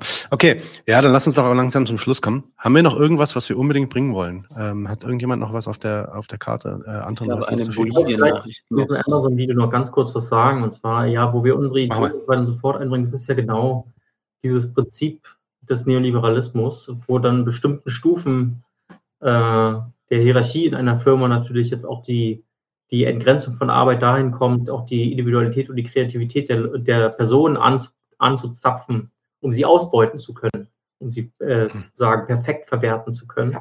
Ja. Ähm, das ist. Es ist in diesem, in diesem Markt auch einfach konstruktiver und produktiver. Ja. Ähm, das, der, das Kapital hat gar kein Interesse daran, irgendwie ähm, äh, auch, zumindest in der Arbeit irgendwie dann irgendwelche Leute, die queer sind oder so oder trans oder so, zu unterdrücken oder so. Nee. Also, naja, vielleicht lehne ich mich da jetzt nicht so sehr aus dem Fenster, vor allem bei Transpersonen, da gibt es auf jeden Fall auch noch eine ökonomische Diskussion dazu. Aber generell in den Filmen, in denen ich äh, unterwegs war, äh, die, die, die Diversity, ob die optische Diversity wird gewollt. Definitiv. Die inhaltliche Diversity natürlich nicht. Also du sollst schon auf Linie sein, du sollst schon machen, was das Beste ist für die Firma und das Beste, was also das, was das Beste ist für die mhm. Firma, das sagt immer noch der Manager oben drüber. Ähm, auch wenn er so tut, als ob er das nicht macht, weil er in irgendwelchen Workshops mit dir sitzt und äh, dich fragt, was hältst du denn davon? Gib mir doch mal dein Feedback. Ja. Ähm, am, Ende, am Ende hast du da exakt null zu sagen, was abgeht. Was? Aber du bist ein es ist, es ist schon tatsächlich. Was? Es ist schon tatsächlich. Gewerkschaft? Was? Ach, das ist aber genau. interessant. Ah, hier deine Kündigung. ah, dein Vertrag wird nicht verlängert. So, ja. Aber es ist, es ist, so, es ist schon tatsächlich, also man muss auch sagen, die andere Seite der Medaille ist halt auch, dass dieser Scheiß auch wirkt. Also wirklich 80 Prozent der Leute, die ich so kenne in diesen Startups, die mit dieser Scheiße irgendwie konfrontiert sind, die denken dann nicht zweimal, hm, ähm, was läuft hier eigentlich ab, sondern die finden das halt toll. Naja, ich meine, das hat ja, man muss ja auch sagen, auf der anderen Seite, also wenn du dich mit dem ganzen Scheiß abfindest und nur noch immanent der Kritik machst, dann hat ja das ja auch was Nettes, dass da so viele verschiedene Leute mit, ja, also dass vielleicht auch verschiedene Sprachen sprechen und, äh, und oh, und dann äh, am Freitag kann Makbule mal für uns kochen und am, am nächsten Freitag macht das Jose und er macht dann Ceviche aus äh, Bolivien oder sowas. Äh, Peru, sorry, Ceviche Peru, aus genau. Peru, ne? Ähm, ja, ähm, ja, ja, das ist ja, das ist natürlich auch Bereich. Ich würde, ich würde, ich würde Ceviche essen. Klar. Zweimal denken tut da niemand. Oder tun da weniger. Und deswegen habe ich auch gesagt, auf einer bestimmten Stufe oder in bestimmten Branchen, weil ich sag mal so, für die Lagerarbeiter von Amazon macht das alles überhaupt keinen Unterschied. Ja, genau, also der Spot, den fand ich, der ging voll an der Zielgruppe vorbei eigentlich. Anfang, unterbrich mich bitte nicht. Die müssen Windeln tragen, während sie die Regale ablaufen. Und es ist dann auch egal, äh, welcher Geschlechtsidentität sie sich zuordnen oder sowas. Und tatsächlich von dieser Art von Diversity profitieren die meisten Lohnarbeitenden nicht, weil sie halt einfach die Jobs haben, wo ihre Kreativität nicht gefragt ist. Im Service oder äh, auf dem Bau oder so weiter und so fort. Das interessiert da keinen, ob du jetzt irgendwie divers bist oder sowas. Das ist so ein Agenturending. Ein Agenturen, Kommunikationsagenturen, äh, Softwareentwickler können sich das noch leisten, weil sie eh so produktiv sind. Aber ansonsten ist es auch gar nicht gefragt. Amazon ist, die meisten Leute, die bei Amazon arbeiten, schleppen dort Pakete. Das ist ein richtiger Scheißjob mit Druck, wo jede Sekunde gezählt wird, die du aufs Klo gehst. Da, da können die sich sowas halt echt sonst wohin schieben. Das macht diesen Job nicht mal annähernd besser. Und äh, ja, und abgesehen davon, dass irgendwo Sticker angebracht werden an Eingangstüren, ändert das wahrscheinlich auch den homophoben und rassistischen Arbeitsalltag bei Amazon null. Word. Ähm, Anton. Ja, heute ist in Bolivien wieder ja, wahrscheinlich so die größte Demonstration des Jahres abgelaufen. Man schätzt, dass bis zu eine Million Menschen dabei waren. Das war eine Demonstration ja in Unterstützung zur dortigen Regierung der Bewegung zum Sozialismus, der MAS. Ja, zum ganzen Hintergrund hatten wir ja schon mal ein kurzes Interview mit Olli Vargas von Causacho News ähm, über den, den Putsch und die, die wirtschaftlichen Erfolge unter der äh, Regierung von Evo Morales. Und ja, 2019 kam es ja nach dem Vorwurf des Wahlbetruges dort zu diesem Militärputsch mit einer einjährigen de facto Regierung. Ähm, und ja, seitdem ähm, hat ja, der dortige Putschistenführer von damals, der ist noch auf freiem Fuß, wurde dann kurz nachdem die Massnationale Wahlen gewonnen hat, äh, zum Gouverneur von Santa Cruz, zum dortigen Ministerpräsidenten. Und der versucht immer wieder, sich eben lokal zu positionieren als der lokale ähm, ja, Patriarch von Santa Cruz, um halt die nationale Regierung zu destabilisieren. Da gibt es so einen Antagonismus zwischen der nationalen Identität der Leute vom Hochland und der lokalen Identität von ein bisschen reicheren aus dem Tiefland. Und ähm, die Lage ist inzwischen politisch deutlich stabiler. Man hat kaum noch die Angst vor einem Putsch, die man beispielsweise vor einem knappen Jahr noch hatte, als ich dort war. Ähm, also die, die Regierungs, das Regierungshandeln in Bolivien ist sehr solide, ist das Land mit der niedrigsten Inflation. Aber ich fand es sehr interessant, ähm, genau, einfach eine Meldung wert, weil es in den ja, meisten westlichen Medien keinerlei Erwähnung findet, wenn über eine Million Menschen, die meisten ja aus der indigenen Bauernbewegung oder aus der traditionell auch der Arbeiterbewegung, auch viele Indigene dabei, ähm, wenn die demonstrieren für eine sozialistische Regierung, ähm, dann wird es halt kaum gesendet, während sobald ein paar tausend Konservative irgendwo äh, reaktionäre Scheiße rumschreien, dann sind natürlich alle Kameras drauf gerichtet. Ähm, ich könnte theoretisch auch schnell ein Fotochen zeigen oder zwei, drei Fotos. Hau rein. Hier. Hier seht ihr es? Ja. Okay. Also hier seht ihr ähm, Mitte links Evo Morales mit dem Mine Minenarbeiterhut daneben, also der Parteivorsitzende und ehemalige Präsident, der sozusagen die politische Macht hat, was jetzt das Rhetorische angeht, der für die Partei zuständig ist. Ähm, in der Mitte daneben der aktuelle Präsident Luis Arce, der so als Chefarchitekt des äh, wirtschaftlichen Modells Boliviens gilt. Bolivien hat kaum Inflation, ich glaube ein oder zwei Prozent, während hier in Argentinien, äh, weiß nicht, dieses Jahr schon über 50 Prozent Inflation waren. Äh, und daneben David Chocobanca, der Vizepräsident, sehr traditioneller Aymara. Und bei, ja, dieses Mal haben sie ein bisschen äh, bessere Fotos hinbekommen. Hier die Plaza San Francisco beim Regierungssitz äh, von La Paz, von, ja, das ist nicht die Hauptstadt, das ist nur der Regierungssitz. Man sieht ups, äh, volle, volle Plätze und ja, äh, während dieser Platz schon voll war, also sind die, die ganzen verschiedenen Demozüge der Gewerkschaften noch immer runtergelaufen und ja, ähm, es ist ziemlich schwierig, das zu schätzen, aber man geht davon aus, dass es über eine Million Menschen waren. Ja, und das zeigt, dass es eben auch linksreformistische Regierungen gibt, die durchaus vernünftig regieren können. Ja, und ich glaube, bei Lateinamerika muss man immer ganz genau hinschauen, weil es gibt die einen und die anderen. Genau. Und viele Lektionen zu lernen, auch alte Debatten über Reform und Revolution, über Probleme von Massenparteien, die man nochmal ja vor dem aktuellen Kontext neu aufmachen könnte. Das war die Meldung zu Bolivien. Cool, vielen, vielen Dank, Anton. Okay, Leute, ich glaube, wir kommen dann auch langsam zum Schluss. Wir haben noch eine Verlosung, ich mache die ganz kurz. Und dann ähm, gibt es noch das Kulturgedöns am Ende. ähm, das ich dann auch nochmal zeigen werde und damit sind wir dann raus. Ähm, genau, verlost wird, Subcap Media hat uns ähm, zwei Exemplare von dem Film Memoria Viva zur Verfügung gestellt.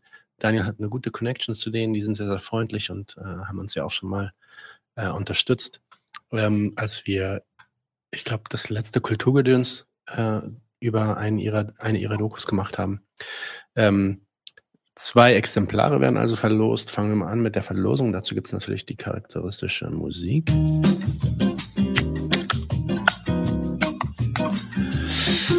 So. Ganz schön großes Rad mittlerweile. Patrons haben natürlich bei uns automatisch sind sie Teil der Verlosung. Die Patrons in den höheren Tiers, die haben sogar dann die Möglichkeit, da ihren Namen zweimal einzutragen oder dreimal, je nachdem, aus welchem Tier sie kommen. Das heißt, die Wahrscheinlichkeit wird höher für sie zu gewinnen. Machen wir mal den ersten Spin.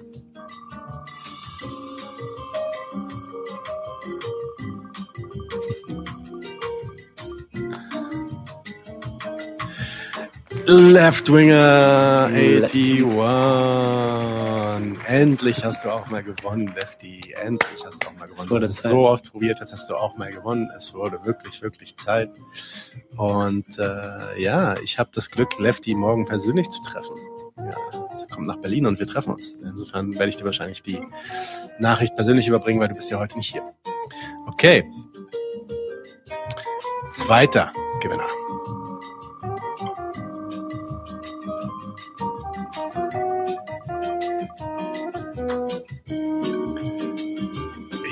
Jonas Lang. Herzlichen Glückwunsch, Jonas Lang. Wir werden dich kontaktieren. Ähm, du hast auch eine, äh, ja, ein, ein, eine Doku von Subcap Media von dem Film Moria Viva gewonnen. Herzlichen Dank fürs Mitmachen. Und damit kommen wir mal kurz zu uns, kommen wir zu unserem Folgenausblick für den nächsten Monat. Was machst denn du im nächsten Monat, äh, Fabian? Äh, Kritik des Freudemarxismus mit Albert Kreuz. Oh yeah, aber Albert Kreuz ist wieder mit dabei. Äh, Lea äh, spricht über Alexandra Kollontai mit Katharina Volk. Ich habe Gisela Notz, äh, Urgestein und äh, ganz wichtige Person, wenn es um die Theorien alternativer Wirtschaft geht, hier im Studio. Anton, was machst du? Ähm, diesen Monat. Brasilien über alles. Genau. Assoziation A steht hier Niklas. Franzen. Genau, sorry für die Verspätung. Ähm, da wird es dann, glaube ich, auch bald zu einer Buchverlosung kommen. Sein Buch Brasilien über alles, über Brasiliens Rechtsextremisten und Bolsonaro. Eine Folge vor den ja, dortigen Präsidentschaftswahlen. Und da kommt dann später dann auch noch eine zweite Folge, die wir planen. Ähm, und im September außerdem Revolutionary Social Democracy, englisches Interview mit Eric Blanc über sein äh, ja, Geschichtsbuch. Ich rede mit Anushka von der Jungen Welt über ihren Besuch in Rojava. Ähm, das äh, wird wahrscheinlich dann jetzt noch relativ bald festgezurrt werden. Helmut Dunkhase kommt nochmal und wir reden über das Buch von Paul Cockshott, welches er selbst äh, ja quasi die Übersetzung mit angeleitet hat für den Papyrosa Verlag. Ähm, und Daniel macht eine Folge über politischen Humor und Karikaturen mit Katharina Greve. An den Sonntagen haben wir eine Z-Heftvorstellung für Z-Zeitschrift der marxistischen Erneuerung. Und wenn alles gut läuft, mache ich am letzten Sonntag im September eine Folge über Bodybuilding und Linkssein. Das Darauf freue raus ich an das Proletariat. Swoletariat, so ist es. Genau, okay. Und äh, damit sind wir dann auch fertig für heute. Wir wollten eigentlich kürzer werden, aber ähm, trotz Interview sind wir wieder auf äh, knapp vier Stunden gekommen. Ähm, es wird über die vier Stunden jetzt gehen, wenn ich noch das letzte Kulturgedöns anmache und damit dann aber ähm, auch zum Ende komme dieser Sendung. Fabian, vielen Dank, dass du hier warst. Anton, danke, dass du mitgemacht hast. Danke auch an Ramsi und schöne Grüße von Ramsi nämlich. Der Schade, schade, dass es nicht durchgehalten hat. Genau. Schöne Grüße an Ramsi und äh, beim nächsten Mal ist er auf jeden Fall die ganze Zeit dabei. Ähm, weil dann ist er bei mir hier im Studio und dann passt das. Okay, Leute, ich nehme euch alle raus. Und ich mache jetzt noch den äh, letzten Film an. Ähm, die letzte kleine Aufnahme, 15 Minuten. Wir sprechen über den Film Ein Jahr, ein Film, der fünf Aktivisten in Berlin über ein Jahr lang verfolgt. Ähm, mit den Aktivisten habe ich gesprochen, äh, mit den Filmemachern habe ich gesprochen. Das Ganze ist auf Englisch. Das heißt, ich hoffe, ihr kommt da trotzdem mit. Und ähm, wenn, ja, nö, ich sehe euch danach nicht mehr. Ich wünsche euch also einen wunderschönen Abend.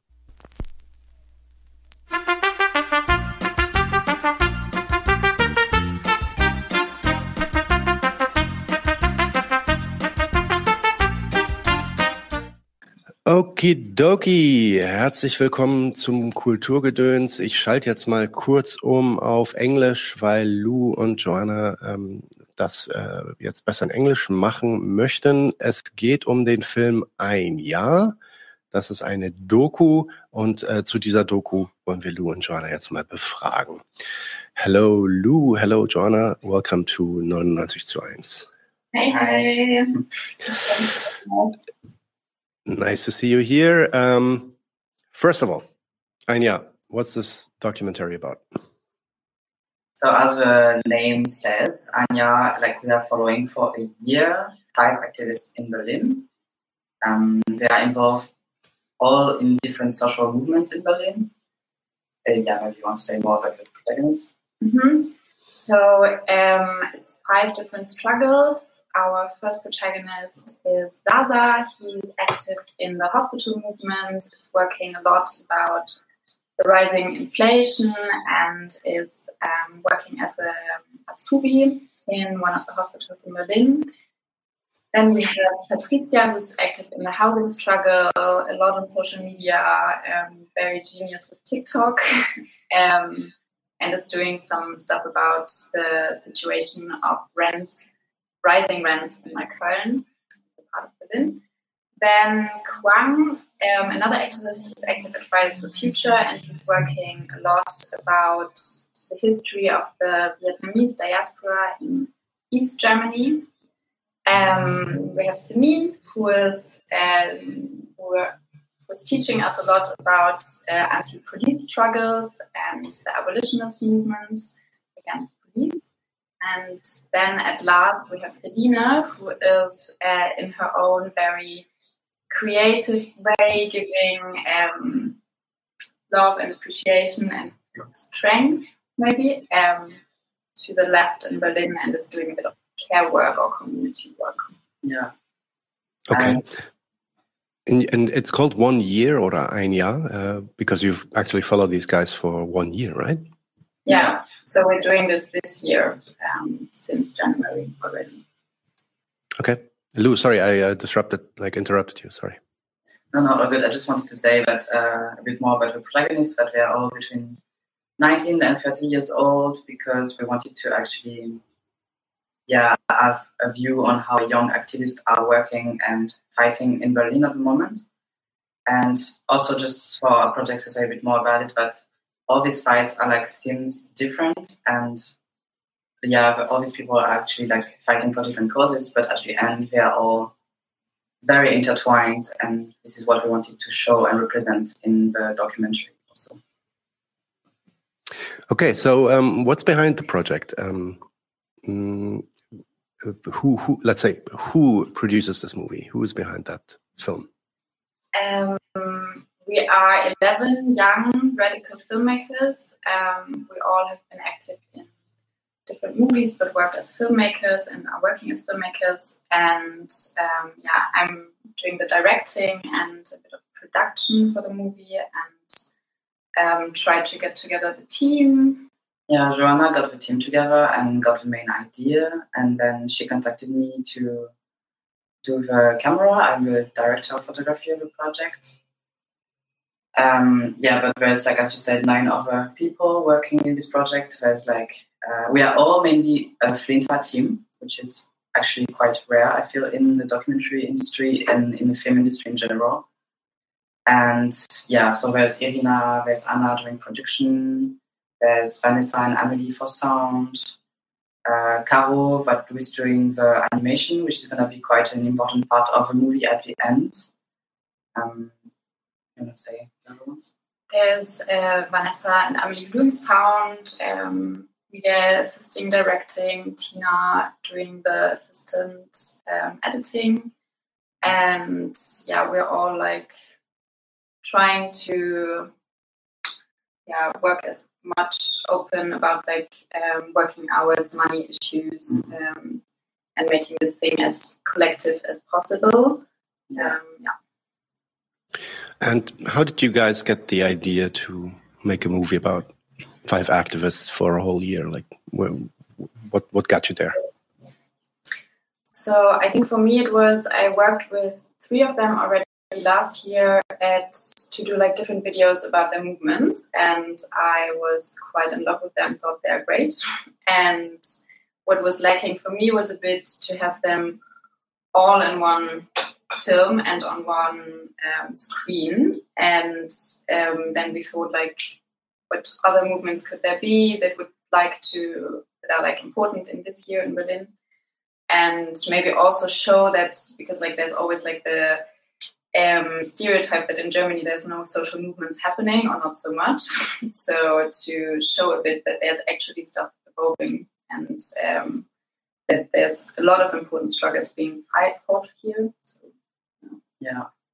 Yeah, and as I said a bit before, what was really interesting for me is that actually we are kind of wanting to do a representation of how all these movements are getting together and how these people are actually evolving around one, one another and how one movement can give impulse and strength to another movement. So this is actually really nice to see that. Also, filming this is already super interesting for me to see how they are all evolving and working with one another. Yeah, and I don't know, you came with me to the idea, and I already trusted Joanna before because we already worked on so, some other political projects together. And yeah, I trusted her as a friend, director, and artist. And yeah, we just went for it. And now we're making this happen. cool. So, what is your idea? What what a movie like this, or maybe movies in general, or your documentary in specific, can have uh, for an impact, or what do you hope this movie achieves and the people that watch it? It's a big question. uh, that's always a bit difficult to answer. Like, what can film achieve? Like, I don't know if we can be so pretentious that we say that our movie will change a lot. But definitely for me, I worked on several film production, and for me, it's already such a difference that we are able to make this film just on the first place because most usually films are made and screened because some kind of people that get the money decide that oh this movie has the right to be filmed or something and just the fact that we as a Flinta team are making it's not a DIY project, but almost like we are making everything on our own and we don't rely on like production companies. So just for me, it's already so nice to have a chance to display these people and to like be a part of a representation of political struggles. And obviously, I guess we want our movie to be shown and that people like connect to it and also get in connection with what's happening to Berlin. So and I also think a big thing for us is that there's like a lot of movies out there at the moment um, where like activism, especially like liberal activism, is like portrayed um, and shown. And we lack a bit of radical ideas in these um, movies or sometimes it's series um, about young activist people. And this is, I think, our goal to kind of bring, yeah, those radical ideas into the movie and maybe reach beyond the left scene, but to reach a bit further and um, so we can watch it. Yeah, okay, nice. That's also part of our mission for sure. I can definitely relate. So, um, regarding regarding your work, so regarding I don't know, for example, the the the cameras, the camera work that you, obviously you have to take care of, or also the work um, that you do as a team. Uh, what are yeah let's say what are your standards that you take to your work there? How how you know when when it comes to quality how you operate how you work together? What what are your um, ground rules let's say? Um, for me as an artist and as a camera person, it's one main part of my art is that I want to not just be taking images of people and taking it for my own good or like as a selfish move, but I also want to give something from it and to give it from the people and to be like, okay, like I mean, it is like a very powerful position that I am in that I can show what I'm seeing and how I'm seeing it. But it also demands, like I guess, a lot of responsibility about it as well, and a lot of understanding of how these images that I'm releasing to this film are going to be taken and how other people are going to be portrayed at the end. I mean, it obviously don't rely only on my camera, but also on the editing and so. But that was one part where we already started from the beginning to realize that we are making a movie about people and not just for us, but also for them. And in that sense, I think Joanna also puts a great importance in making the protagonists have power into the story and are told, like Yeah. is told. So I think like from the beginning we um, it was clear for us that the protagonists will choose their own stories. So um, every protagonist has their own storyline. They are intertwined and they meet each other. And um, but like the main stories of the singular protagonists, they choose them. They choose how they want to be portrayed. They have a say in the cut, which is not very common in filmmaking. So like in the end, when we have the final cut, they're gonna say they have the um, they can say, okay, no, this is not the um, political message I wanted to bring forward in this scene. Please, can you re-edit it? Or, hey, I don't like how my body is shown in this particular scene. Please take another image. So, yeah, they always also have a say in how we should show their bodies on screen, and also they can dress as they want. um, they always can like re-say stuff, even if it's a documentary because um, yeah, we want we don't want to harm them with the film, but we want them to have their political message and how they want to see themselves um, portrayed in the film. Yeah. And not just about like just a thing about it's not just about the protagonist and other people that are in front of the camera, but it's also a lot about how we work as a team behind the camera. And yeah, for us, like one thing that is really important is that we all have common understanding of where's the money, how much we are paid. We are all paid the same, for example. Um, we all have very understanding of the working hours and working conditions, which is like sounds like the most basic rights, but in the film industry, is I have experience, but it's not always like that, and actually it's like fucked up. Um, yeah, so this is like all this little effort that we are making to make this work worth it for everyone, which makes it also like a political work for us in our daily life right now, and not just we don't we are not just wanting to display this movie and saying oh it's a political movie, and at the end we are not making anything to make it politically correct for us, you know. Yeah. And of course, there's hierarchies. Like there's different involvement in how the people of the team are involved in the project. But we try as much as possible to make it like to change, to try stuff out, um, to yeah discuss every like who's working on what at the moment to yeah, find a way to lower Yep. them. Yep. Um, role definitions are important. We can't get rid of any hierarchy. I mean, try try to make a big movie uh, without without saying, you know, who's responsible for the camera, who's responsible for the editing. You're gonna go, um, you're gonna get probably a pretty bad or e- extremely good movie. Like these are the two options that you have. production process, like just production because um, Right. Right. All right. So when when can we watch that movie and uh, maybe also where? Like, do you already have an idea where it's going to screen or how it's going to be distributed? We have. So um, it's a movie about 2022. So um, we want to bring it out in 2023, so next year, because uh, it makes as much sense for us to have it as close as possible to the actual year where it was filmed. Um, even if the struggles probably will also be important in the future, there's some um, time to it. Yeah. Yeah, there's some kind of temporality to it, obviously, but it's also a bit difficult to know if it's still gonna make sense in a few years because, yeah, obviously we have like just a view of what's going on this year. But I kind of have a feeling that this will still make very much sense in two, three, four years. So let's hope it's like that. And yeah, I think like the first phase will be like the we're gonna try to stream it on festivals. Then we're gonna try to bring it in some leftist cinemas. Um, we're gonna reach not leftist cinemas. It would be nice, but we don't know yet. Yeah. And I think in the end of this um, publication process, it should be on the internet for free. But this is like maybe two years or something. Okay, awesome. Where can where can one follow you and keep up keep updated basically on on the Probably proceedings of the movie? We have an Instagram account.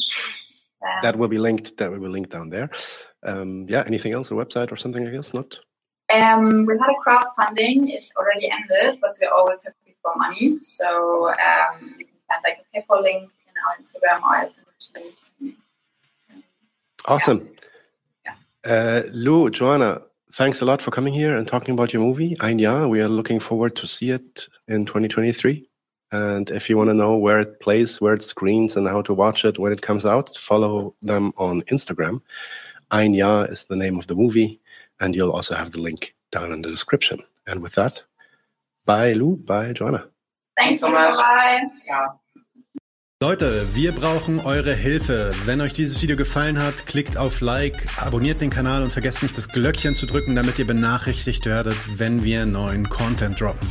Außerdem solltet ihr uns überall folgen, wo wir verfügbar sind. Das ist Facebook, Instagram, Twitter und Twitch. Und wenn wir irgendwelche Ankündigungen machen oder Posts, dann shared, was das Zeug hält. Gebt uns all eure Liebe. Wir haben mittlerweile ziemlich signifikante Kosten. Wenn ihr es euch irgendwie leisten könnt, unterstützt uns doch auf Patreon. Dann kommt ihr auch in den Genuss verschiedener Vorteile, wie zum Beispiel Zugang zu unserer Discord-Community oder Zugang zu den ultrageheimen Patreon-Episoden, die wir dort posten. Außerdem könnt ihr uns natürlich auch über PayPal Spenden zukommen lassen. Außerdem haben wir mittlerweile einen eigenen Online-Shop. Das heißt, wenn ihr euch immer noch fragt, was ihr euren Lieben zu Weihnachten, Ostern oder sonst wie schenken könnt, geht dorthin und kauft duftes Merch. Alle Links dazu hier in der Beschreibung oder auch auf unserer Webseite 99 zu 1.de. Vielen Dank fürs Dabeisein, danke für die Unterstützung und wir sehen uns in diesem Theater.